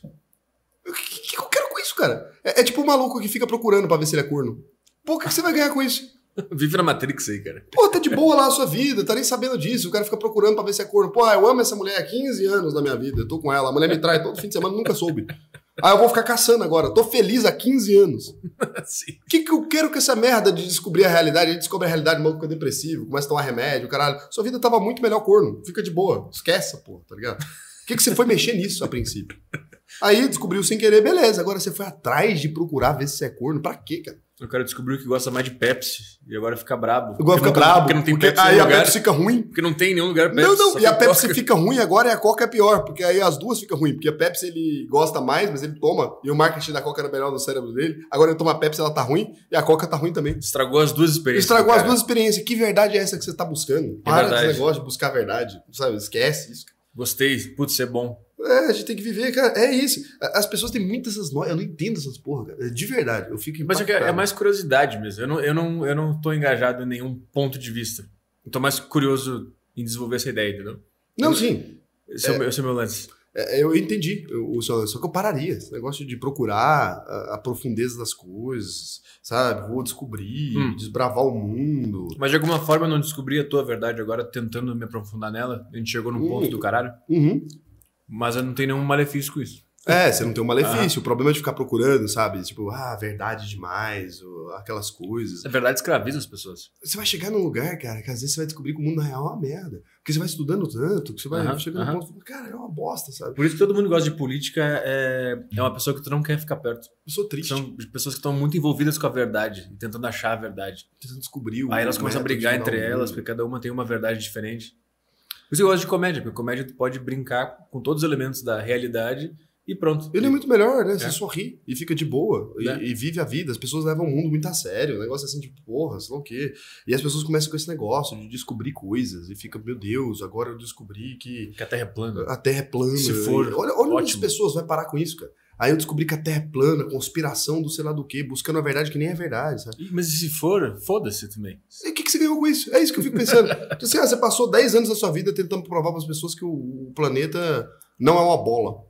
Aí, e Aí- você trabalha com isso? Você ganha dinheiro disso? É cientista, o cara? Não, que eu só descobri uma conspiração da NASA, que a Terra é, é plana.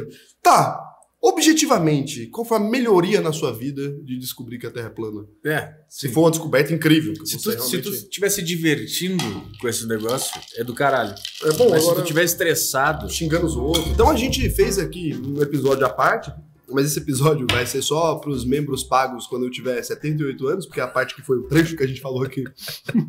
Vou aguardar um tempo. Daqui uns anos, se o Petri tiver certo, eu divulgo.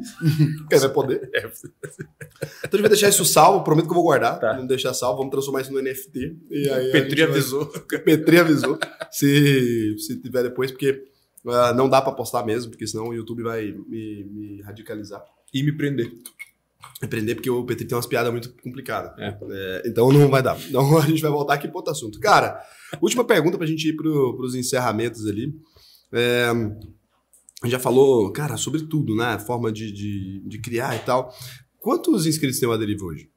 Tem 400 mil 400 mil pessoas. e o canal de cortes tem 600, eu acho. Ah, o canal de corte tem mais? É. O pessoal gosta da- do conteúdo mais rápido. Né? Eu só gosto do que, o que é bom, né? O programa inteiro, o cara es- escolhe não ver. Não, mas esse é o ruim. É popular essa porra. Sim, então. O, o inteiro Por é isso que é o canal de cortes é o pior. É, Virou o maior. É, maior, é pior. então, meu canal é melhor que o, que o canal de cortes, porque eu tenho só 400 mil. E esse podcast vai num canal que tem 20 mil, que não é. Meu canal tem 400 mil. Esse canal vai no. o canal 20 só, só do podcast? Só do podcast. Por quê? Porque esse canal é bom, esse do, Sim, do então. 20 mil. O outro é uma merda. Exatamente. Vou até desistir dele, vou ficar só com esse agora. Aí se ele crescer, eu deleto Aí começo faz um outro menor e, vai, e assim tu vai. Então, você não sabe pra onde quer ir, não sabe o que vai acontecer ali. Mas assim, se você. eh, Você falou muito de se tornar um grande comunicador e tal. É, se você tivesse que falar, cara, uma coisa que eu queria, assim, uma coisa que eu queria pro, pro Aderiva, por exemplo, o que, que você gostaria? Você gostaria de entrevistar uma pessoa específica? Tem alguém que você queria chamar Ah. pra trocar uma ideia? Eu queria muito entrevistar o Filipão. O Filipão, o Fili- técnico da seleção? Filipão, é. Técnico da seleção. Tô zoando. Que? Tu tá zoando. Não. Por que, que você quer trocar ideia com o Filipão, mano? Caralho, tem uma história foda pra caralho. Ele, ele nasceu lá no, lá, lá no sul, ele era, ele era zagueiro, não, não era um bom jogador, mas virou um puta técnico, treinou o Criciúma, se não me engano, foi campeão da Copa do Brasil, veio pro Grêmio, foi vaiado no Grêmio e aí depois conseguiu ganhar a Copa do Brasil, Libertadores, um monte de negócio, foi pro Palmeiras, ganhou Libertadores, foi pra seleção, foi penta, tem um negócio do 7 a 1 Imagina do ponto de vista dele ter vivido tudo isso. Imagina a quantidade de histórias e opiniões e sensações que ele pode passar. E também porque eu acho que tem uma memória af- afetiva, né? Eu sou gremista. Eu acho que ele aceita trocar ideia você. Você já chamou? Eu já, já tentei falar com o assessor de imprensa dele, que é o Acácio. O cara me ignorou. Te ignorou? É. Mas vamos ver, tentar mais um pouco mais pra frente. Ah, Mandar vai mais dar. O Filipão, não é possível que ele não quer trocar ideia com você. Ele tem que trocar ideia com você. Mas o Filipão, ele é meio. Ele não gosta muito da imprensa, né? Então ele, não- ele deve achar que. Ah, mas você também não gosta muito de imprensa. É, mas ele deve achar que é, que é imprensa. Mas Agora ele deve estar vendo isso aqui, não é imprensa, eu quero conversar É com só a gente fazer um recorte e falar pra ele, olha, não é imprensa, cara. Eu conheço um jogador que ganhou a Copa do Mundo de 2002, Qual? o Gilberto Silva. Aham, Gilberto Silva, jogou no Grêmio também. Pô, troquei ideia com ele, cara. Eu não manjo nada de futebol. Ou tanto que eu sou burro, cara. Isso aí, ó, a vergonha, cara. Isso aí, cara, tem vergonha disso aí. Eu cheguei, eu nunca tinha visto ele na vida, então não tenho ideia do rosto dele, né? Nunca. não- Aham. Não, gosto de futebol, então não tenho conhecimento de futebol. Daí eu cheguei nele, pô, tava trocando ideia. Eu falei, ah, o que, que você faz tal? Ele, não, eu sou empresário. E aí contou das empresas dele. Eu falei, ah, mas o que, que você fazia antes? Ele, eu jogava bola. Ah, eu jogava bola? O cara meteu essa, jogava bola. Eu falei, jogava bola? Eu falei, ah, mas você jogou bola profissionalmente? O maluco, O cara jogou no Arsenal. Piora muito. Ah, Você jogava profissionalmente mesmo? Ele falou, não, eu jogava, jogava profissionalmente. É, aí foi falando dos times que jogou e tal. Ele falou assim, não, eu cheguei a jogar até pela seleção. Falei, caralho, então você era bom de bola. aí ele foi explicando que ele era. Ele era lateral, né? Ele é o quê? Ele era- Volante. Volante, é isso. Ele era volante. Aí ele falou que ele era volante. Eu perguntei o que, que faz. Aí ele me explicou como é que funciona uma partida de futebol. Literalmente. eu Caralho, isso é foda. foi Caralho. ali, me explicou, aí ele explicou qual era a função dele, que era abrir caminho para os caras fazer o gol ali e tal. Aí ele foi explicando, eu falei, ah, cara, que legal. Aí até ele me contar que ele tinha ganhado a Copa do Mundo. Eu Que falei foda. assim, caralho, você ganhou a Copa? Ele falou, ganhei. Daí eu perguntei para ele é, o que, que ele fez depois que ele ganhou, cara. Não. Que eu queria muito saber, porque quando você ganha, né? Uhum. É, tipo assim, eu falei, velho, deve zerar a vida, né? Ser um jogador de futebol que ganha a Copa do Mundo. Eu nem imagino qual é o equivalente na nossa área disso, mas assim, não existe. É. Acho que. eu Falei, caralho, e aí, o que, que você fez? Daí ele falou, ah, a gente vai pro vestiário, daí liga pra galera, né? Eu não lembro se você falou que ligou pra mãe, alguma coisa assim. Aí falou que comemorou e tal, aí a galera sai à noite, só que não é tanto de, de bebida e tal. Aí ele depois foi, volta a treinar. Eu falei, que É. merda, que lixo.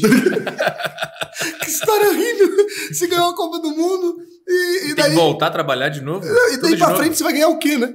Que eu falei pra ele, daí pra frente, o que mais você vai pra conquistar, né? O cara já ganhou a Copa do Mundo, você vai fazer o quê da vida? É. Ele nem jogava mais. Tem que para tentar no ganhar a auge. próxima, que o Brasil perdeu. Eu acho que ele tava também. Deve ser uma sensação horrível, né? Tu ganhou a Copa do Mundo e aí agora a tua régua é ganhar. Então qualquer coisa é fracasso na próxima, né? É isso. Deve ser uma sensação muito estranha. Por isso que eu falei. Falei, cara, que horrível, porque aí você volta, né? Eu achei que o cara ganhava a Copa do Mundo e ele parava de jogar, ué. o cara se aposenta Ah, meu, o cara é o melhor, pô. Sim.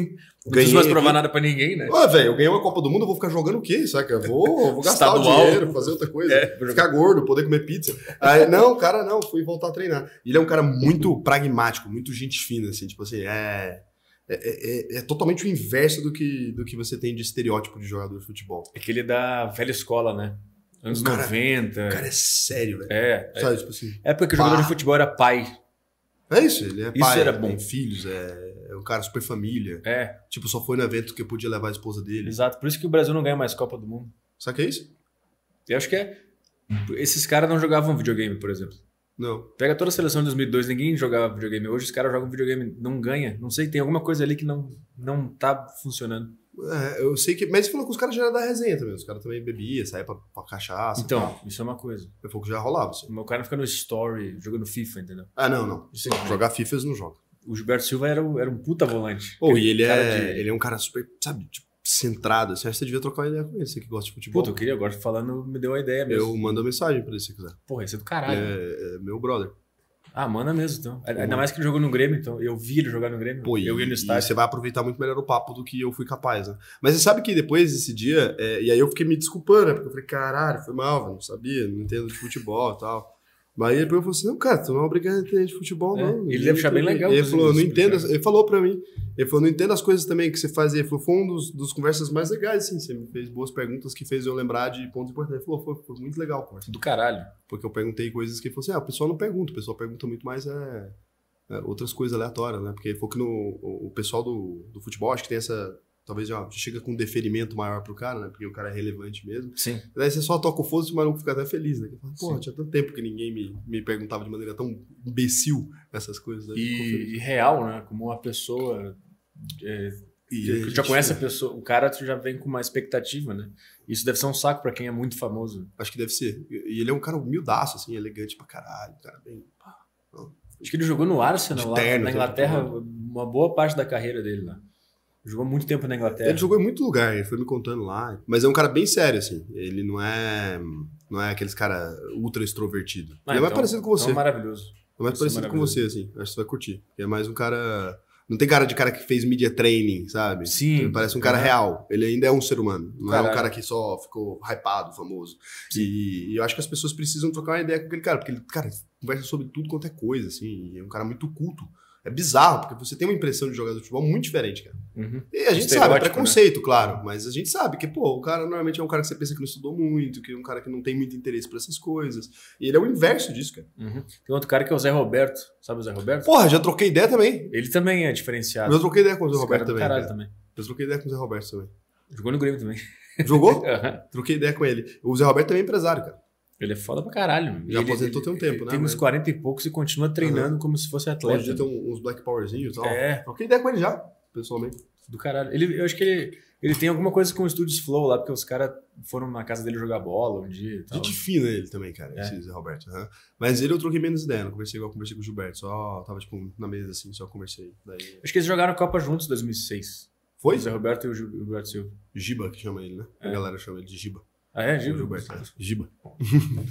e é isso, então você quer conversar com o Filipão, cara. Talvez o Gilberto, você conversar com ele primeiro, pode É. ser um bom caminho pro Filipão. Exato. Porque aí você troca uma ideia com o Gilberto, e daí o Gilberto deve conhecer, ou, sei lá, as pessoas devem assistir ele, né? Então na hora que ele falar com você, e aí a galera vai ver que você não é imprensa e tal, você Sim. vai conversar, trocar uma ideia maneira. Do caralho. Cara fala, Porra, vai te abrir caralho. a porta pro, pro futebol, é maneiro. Do caralho. Vou, vou, vou te apresentar. Gente fina pra caralho. Beleza. Então, é, cara. E assim, o que, que você acha? ah, é porque eu sou um cara muito sem métrica, né? fica difícil, mas é o que, que você É. atribui o sucesso da deriva? Putz. O que, que eu atribuo o sucesso da deriva? Ah, cara, eu, eu acho que é. Não sei, a forma como eu entrevisto. Pô, Acho e o que, isso. que é isso?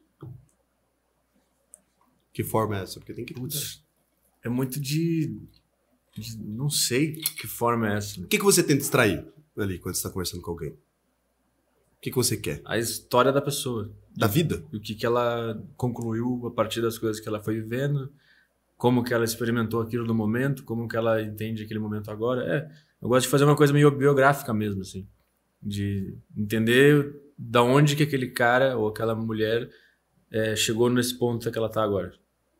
E aí eu tento resgatar essas memórias, lembranças e tal. Por isso que eu te perguntei coisas do passado lá, porque eu, eu sei que o que tu é hoje só, só é hoje as- só é o que tu é hoje por causa das coisas que tu viveu no passado, né?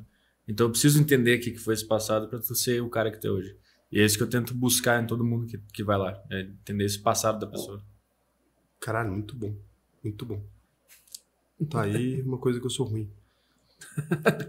Quer começar de novo? É, agora, depois dessa, tô pensando em rir pra caralho. Vamos ter que fazer outro. É porque sempre assim, a, a, a gente vê as pessoas e acha que elas estão ali e é isso, elas estão ali porque elas estão ali. A gente vê um artista, um jogador, um comediante, um investidor, um cara que tem canal no YouTube, a gente vê o cara ali e a gente acha que ele surgiu ali e ele já tá fazendo aquilo ali que ele tá fazendo, mas ele tem um, teve uma infância, teve uma adolescência, teve um monte de coisa. Aquilo que ele tá fazendo hoje, um dia foi só um sonho na cabeça dele, que ele Com conseguiu certeza. realizar, ou não, às vezes. Como é que foi sua adolescência falando nisso, então? Na minha adolescência foi meio, meio excluído na escola, assim, tinha dois, três amigos.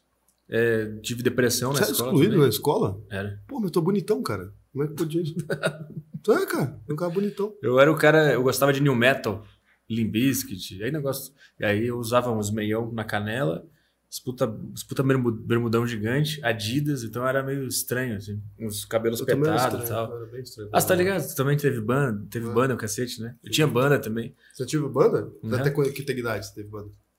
Eu, eu insisti até meus 25, eu acho. Porra, até recentemente. Quantos anos você tem? 32. Então, não, então eu parei um pouco antes. 20. Pelos 20. Eu comecei a ter banda com 16, 17. Como é que é o nome tua banda? Negative Zero, a primeira. Eu tinha uma banda que chamou H1N1. É mesmo? Piada ruim, né? É maravilhoso. pô.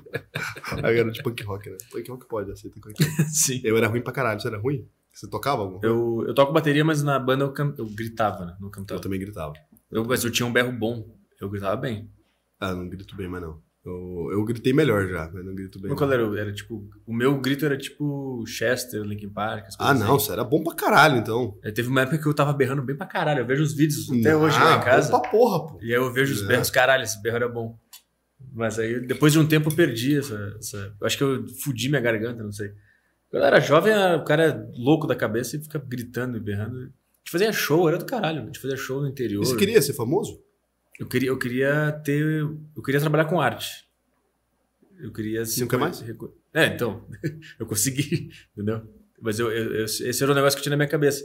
Aí, como ter uma banda, eu acho que era a coisa mais próxima, eu fui para ter uma. Eu fui ter uma banda, né? Era a coisa mais próxima que dava para fazer é, de trabalho com arte, né? E aí, mas o que eu queria. Na verdade, o que eu devia estar fazendo era, era rádio, é, show, de entrevista. Só que isso fui entender isso depois. Eu achava que o meu negócio era ter uma banda que ia dar certo com a banda. Acho que todo cara que nasceu com a vocação de ser artista sempre tem uma banda em algum momento. Tem um monte de cara que teve banda que hoje é até jornalista, um pouco artista também, ou comunicador, comediante. Todo mundo teve uma fase que teve uma banda. Sabe que eu nunca quis ser artista especificamente, não. Nunca tive esse lance, assim. Mas eu tu teve uma queria. banda, tu tinha um cara que queria ser artista. Então, mas eu não ele. queria. Eu não queria ter uma banda. Não foi uma coisa que eu quis ter uma banda. Eu gostava muito uns amigos meus que tinham uma banda. E daí, um dia, eu fui no estúdio, é, que eles iam gravar, né? Fazer, e aí você fica bebendo cerveja do lado de fora. Não sei se você chegou a gravar, mas fica Aham. bebendo cerveja do lado de fora ali. E daí o vocalista faltou, cara. Ele faltou, e eles tinham que ensaiar nessa época, eles estavam só ensaiando, na real. Daí eu falei, ah, por que, que tu não canta aí? Só que esse estúdio em Goiânia, ele é aberto. Então, tipo, a galera pode vir nas mesas ali e ficar de fora vendo e tal. E aí, quando eu comecei a, a cantar, começou a vir uma galera. E daí a galera gostou. Então, E- tinha um artista ali dentro. Pô. Aí- Pra tu ter aceitado. Mas não era Tinha. por causa do, do cantar que a galera gostava de mim, era porque eu ficava conversando fiado. Era isso, ficava falando umas merdas, tá ligado? E daí Hum. as pessoas gostavam de me ouvir falar. Então, isso é, isso é o artista. Aí, e foi por isso, aí foi por isso que eu tive. Mas assim, eu não queria, eu não eu era tímido, eu não gostava de, de ficar no palco e tal. Só que aí eu cantei e deu certo, daí os malucos falaram, ô, Fica fica você no Uhum. lugar que é melhor e tal. E demitiram outro maluco, jogou ele fora, inclusive. Esse maluco deve me odiar, né, hoje em dia, não sei. Mas tu aí- nunca quis trabalhar com comunicação? Isso é arte também, né? Cara, não, cara. Eu era programador, assim, sabe? Aqueles moleque de quarto, Sim. curtia programar. Nada a ver com isso, não. Aí fui, me virei. Então, pra tu, pra tu começar a fazer canal no YouTube e tal, isso foi uma jogada mais estratégica. Foi, mas de. Não foi artística não, de vocação, Não, assim. não, não. não. Eu queria. É, Eu queria porque, como objetivo de negócio, nunca como. Ah, tive essa visão de querer fazer arte e tal. Ah, entendi. Até porque o que eu faço nem é arte também. Eu faço, pô, eu falo de finanças, cara. Ah, de alguma economia. forma, é, se comunicar bem sobre finanças é uma arte, né? Tem gente que só entende de finanças e não consegue comunicar. É, é, é, mas eu não sou um bom comunicador. Eu sou bom de de estudo, assim, que é essa parada. Você é muito- você- o jeito que você leva, por exemplo, pra você é muito mais fácil ir no feeling ali, você vai sentindo. Sim. Eu não sinto porra nenhuma. Eu pego aqui, por exemplo, o que você fez, né? E daí eu vou escrevendo e transformo aquilo num método, daí eu estudo e começo a executar. Eu não faço as coisas Hum. sentindo. Eu Mas estudo. não existe uma arte no método, na criação do método. Não sei, cara. É, Porque porque, pra inspira, isso é inspiração, isso vem. vem Porque, por exemplo, fui lá no seu podcast. Daí você me entrevistou. Daí eu fui assistir todas as outras entrevistas que você fez, um monte assim, assistiu pra caralho. E daí eu fui vendo técnicas. E daí eu usei técnicas que você usou. Você não sabe o que é as técnicas que você usou, mas eu desenvolvi técnicas a partir daquilo que você faz. Ah, é? E daí eu Caralho. consigo performar com isso. Eu sei, por exemplo, eu entrevistei as outras pessoas, eu descobri que você sempre começa com uma técnica que chama rapport. Isso é você imitar mais ou menos o que a outra pessoa tá fazendo. Ou você Caralho. é, ou você fazer uma forma dela se sentir bem. E é desse jeito. Você sempre é, faz a pessoa se sentir bem de alguma maneira quando o episódio começa. Caralho. Então, aí eu peguei e anotei isso, e aí eu comecei a fazer assim. Então eu peguei a coisa que eu mais admiro na outra pessoa e comecei a falando por ela. Foi assim que eu fiz com você hoje. Na hora que você chegou, eu peguei e falei que eu admirava a maneira que você entrevistava e que eu comecei a estudar por causa disso. Daí gera um rapport, que daí você gosta de mim. E daí a gente Caralho. começa a trocar uma ideia. Eu nem, cara, não deu. Mas eu fui transformando tudo em técnica, Aham. né? do jeito de fazer as perguntas, do jeito de conduzir e tal. Mas como eu peguei muito e baseei na maneira como você entrevista, pra te entrevistar é uma merda. Eu descobri isso, porque não funciona com você. Funcionou com todos os outros convidados, com você não rolou. Que loucura. Porque eu acho que velho. eu tô fazendo, tô fazendo o que você faz, e daí não rola. Tá batendo as duas Não técnicas, funciona, de dois porque caras tocando o mesmo riff. assim. Você foge dela, você Não devolve a pergunta, Aham. você, foge, você muda de assunto. Caralho, que loucura. Eu, só- eu tenho algumas técnicas que eu não uso conscientemente, mas eu acho que eu absorvi por consumir Você tem técnica pra um caralho. outros comediantes, comediantes comunicadores, né? É, eu, eu sei lá, não sei. Eu vi a forma como o cara entrevistava e simplesmente absorvi sem escrever nada, sem. Ah, eu preciso de método pra funcionar. Mas tem técnica pra um caralho. É, são várias técnicas ali. Você usa rapport, você usa, que é isso, né? De ficar o gesto, você usa. é, você joga muito pro emocional das perguntas, então você nunca responde, você nunca aceita uma resposta que é que é dura. Você sempre faz, vai leva na profundeza e faz a pessoa te explicar por que, que ela tá dando essa resposta. Uhum. Então você não aceita. Você pega pra você e fala assim: ah, você tem quantos anos? Aí eu falo 28, é uma pergunta objetiva. Você não aceita uma resposta objetiva. Não aceita, cara. É, é Como é ter impossível te dar uma 28 anos aí? É Como isso. Você nunca aceita uma resposta objetiva. Mas daí eu percebi que isso é uma forma de criar conexão, porque a pessoa tem que te explicar. Caralho, Tem que pra mim eu, eu, eu fico imaginando que tudo que a pessoa tá falando tá virando um filme na minha cabeça. Eu fico meio que projetando um filme aqui nessa parte da, da minha visão. E se aquele filme tá com alguma informação faltando ou não tá indo pra frente, eu, eu tento tapar esse buraco. Então deve ser isso que acontece. Hum, nossa, faz muito sentido. Você tá tentando visualizar a, A história construção de uma narrativa. Daí você fala É. assim, tá faltando uma coisa nessa narrativa. Tá, mas você tem É. 28 anos, mas e aí? É, O que, que tem a mais nesse quadro? Qual é a Ah, história saquei. sobre ter 28 anos? Precisa preencher a cena. É, exatamente. Mas isso é a técnica, agora descobrimos. Mas Mas olha, chegamos nela. É, Finalmente essa chegamos lá. é a única que eu consigo observar que eu faço, porque eu faço conscientemente. Mas essa talvez seja a única, cara. É, e a partir dela outras coisas se desenvolvem, né? É. mas faz muito sentido. Porque se eu tento desenvolver uma cena, por exemplo, eu imaginei mesmo você, ah, como músico, banda, e daí estaria faltando alguma informação, né? Aí você falou, por exemplo, que você era mais tímido e tal, e, e aí você era um cara mais recluso, mas você tinha uma banda e era recluso, por exemplo. Então a pergunta que tá faltando aqui agora, como é que pode isso? Porque um cara que tem uma Exato. banda, ele é sempre popular. Então eu fazia show sem olhar pra ninguém. Ou fazia virada pro baterista ou ficava olhando pros lados. Caramba, mas e aí, as meninas chegavam no final do show? Porque é sempre assim. Não, nada. Ah, Eu que sei- eu sei- cara. Você subia num palco e não via as mulheres no É, final? é que eu sempre fui muito estranho. Eu não era o cara popular, eu era o cara que dava nojo, assim, era meio estranho, o cara meio excluído, meio se veste estranho, fala coisas estranhas. Então eu não era o cara que subia no palco e as meninas queriam ficar comigo, eu era só aquele cara estranho ali.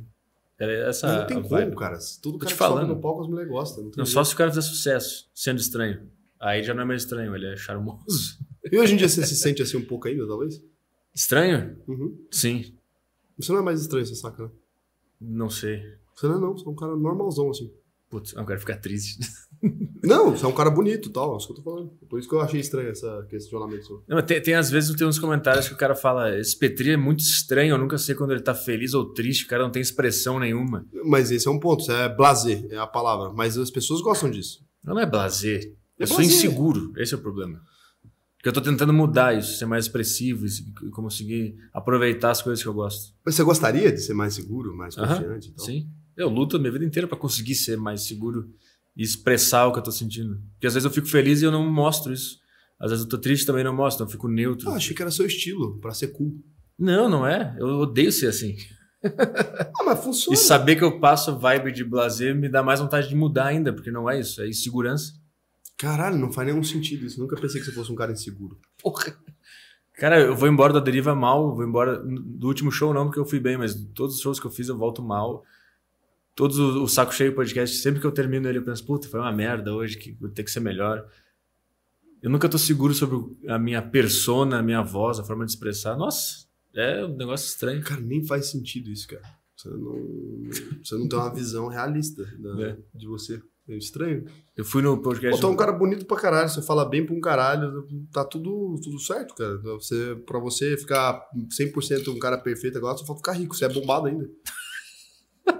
Ó, ficou muito rico agora, foda-se, você tá ficando. Então, tipo assim, é uma questão de tempo.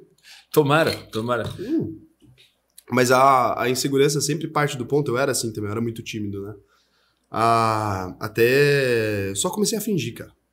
É, esse eu, eu, eu tento Eu só fingir. às comecei a fingir que eu não era mais tímido. E daí eu acreditei hora. E aí é isso, ainda sou, mas eu acreditei uma hora quando eu era tímido mais. Acho que é só fingir mesmo. Eu tento fingir. Teve uma época que eu consegui fingir bem. Eu fiquei um tempão bem, assim. Extrovertido. Pra fora, extrovertido, confiando nas minhas ideias. Depois eu perdi isso e agora eu tô voltando a ser assim. Ah, você vai fingindo tanto que uma hora você acredita, cara. É. Porque eh, o lance pra quem é tímido é que é a, a imagem que você imagina de si, né? É uma imagem diferente. Daí você fica menor, né? Do que você é de verdade. Porque você fica assim, pô, putz, eu chego num lugar, não conheço ninguém e tal. Daí você vai se apequenando ali. E daí eu só comecei a falar que eu era foda, foda-se, eu nem acreditava. É, eu, eu, eu acho que todo mundo que tá, que, que a gente vê e acha foda, tá nesse, nesse lugar também. Não, quando, é- quando a gente vê uma referência nossa que a gente gosta pra caralho e pensa, puta, esse cara é foda.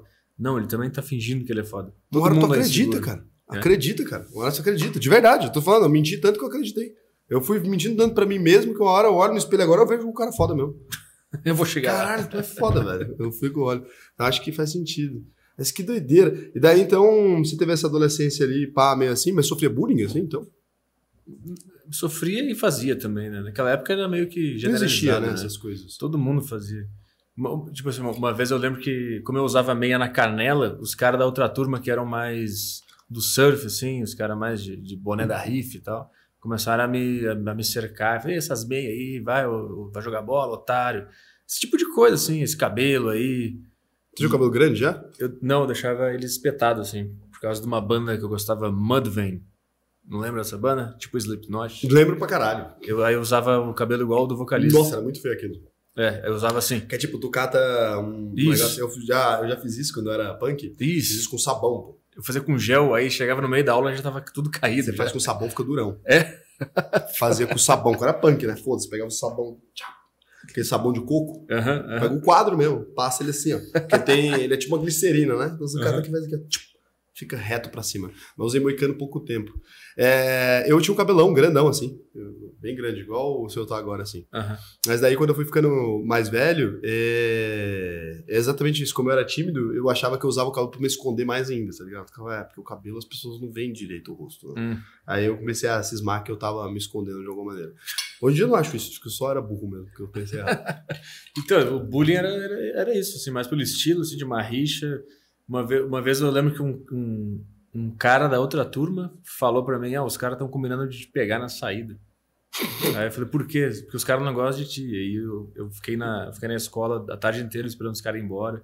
Tinha esse tipo de coisa, assim, mas eu, provavelmente eu fazia bullying também com alguém que eu não lembro agora. É por isso que você não tem fé na humanidade, cara.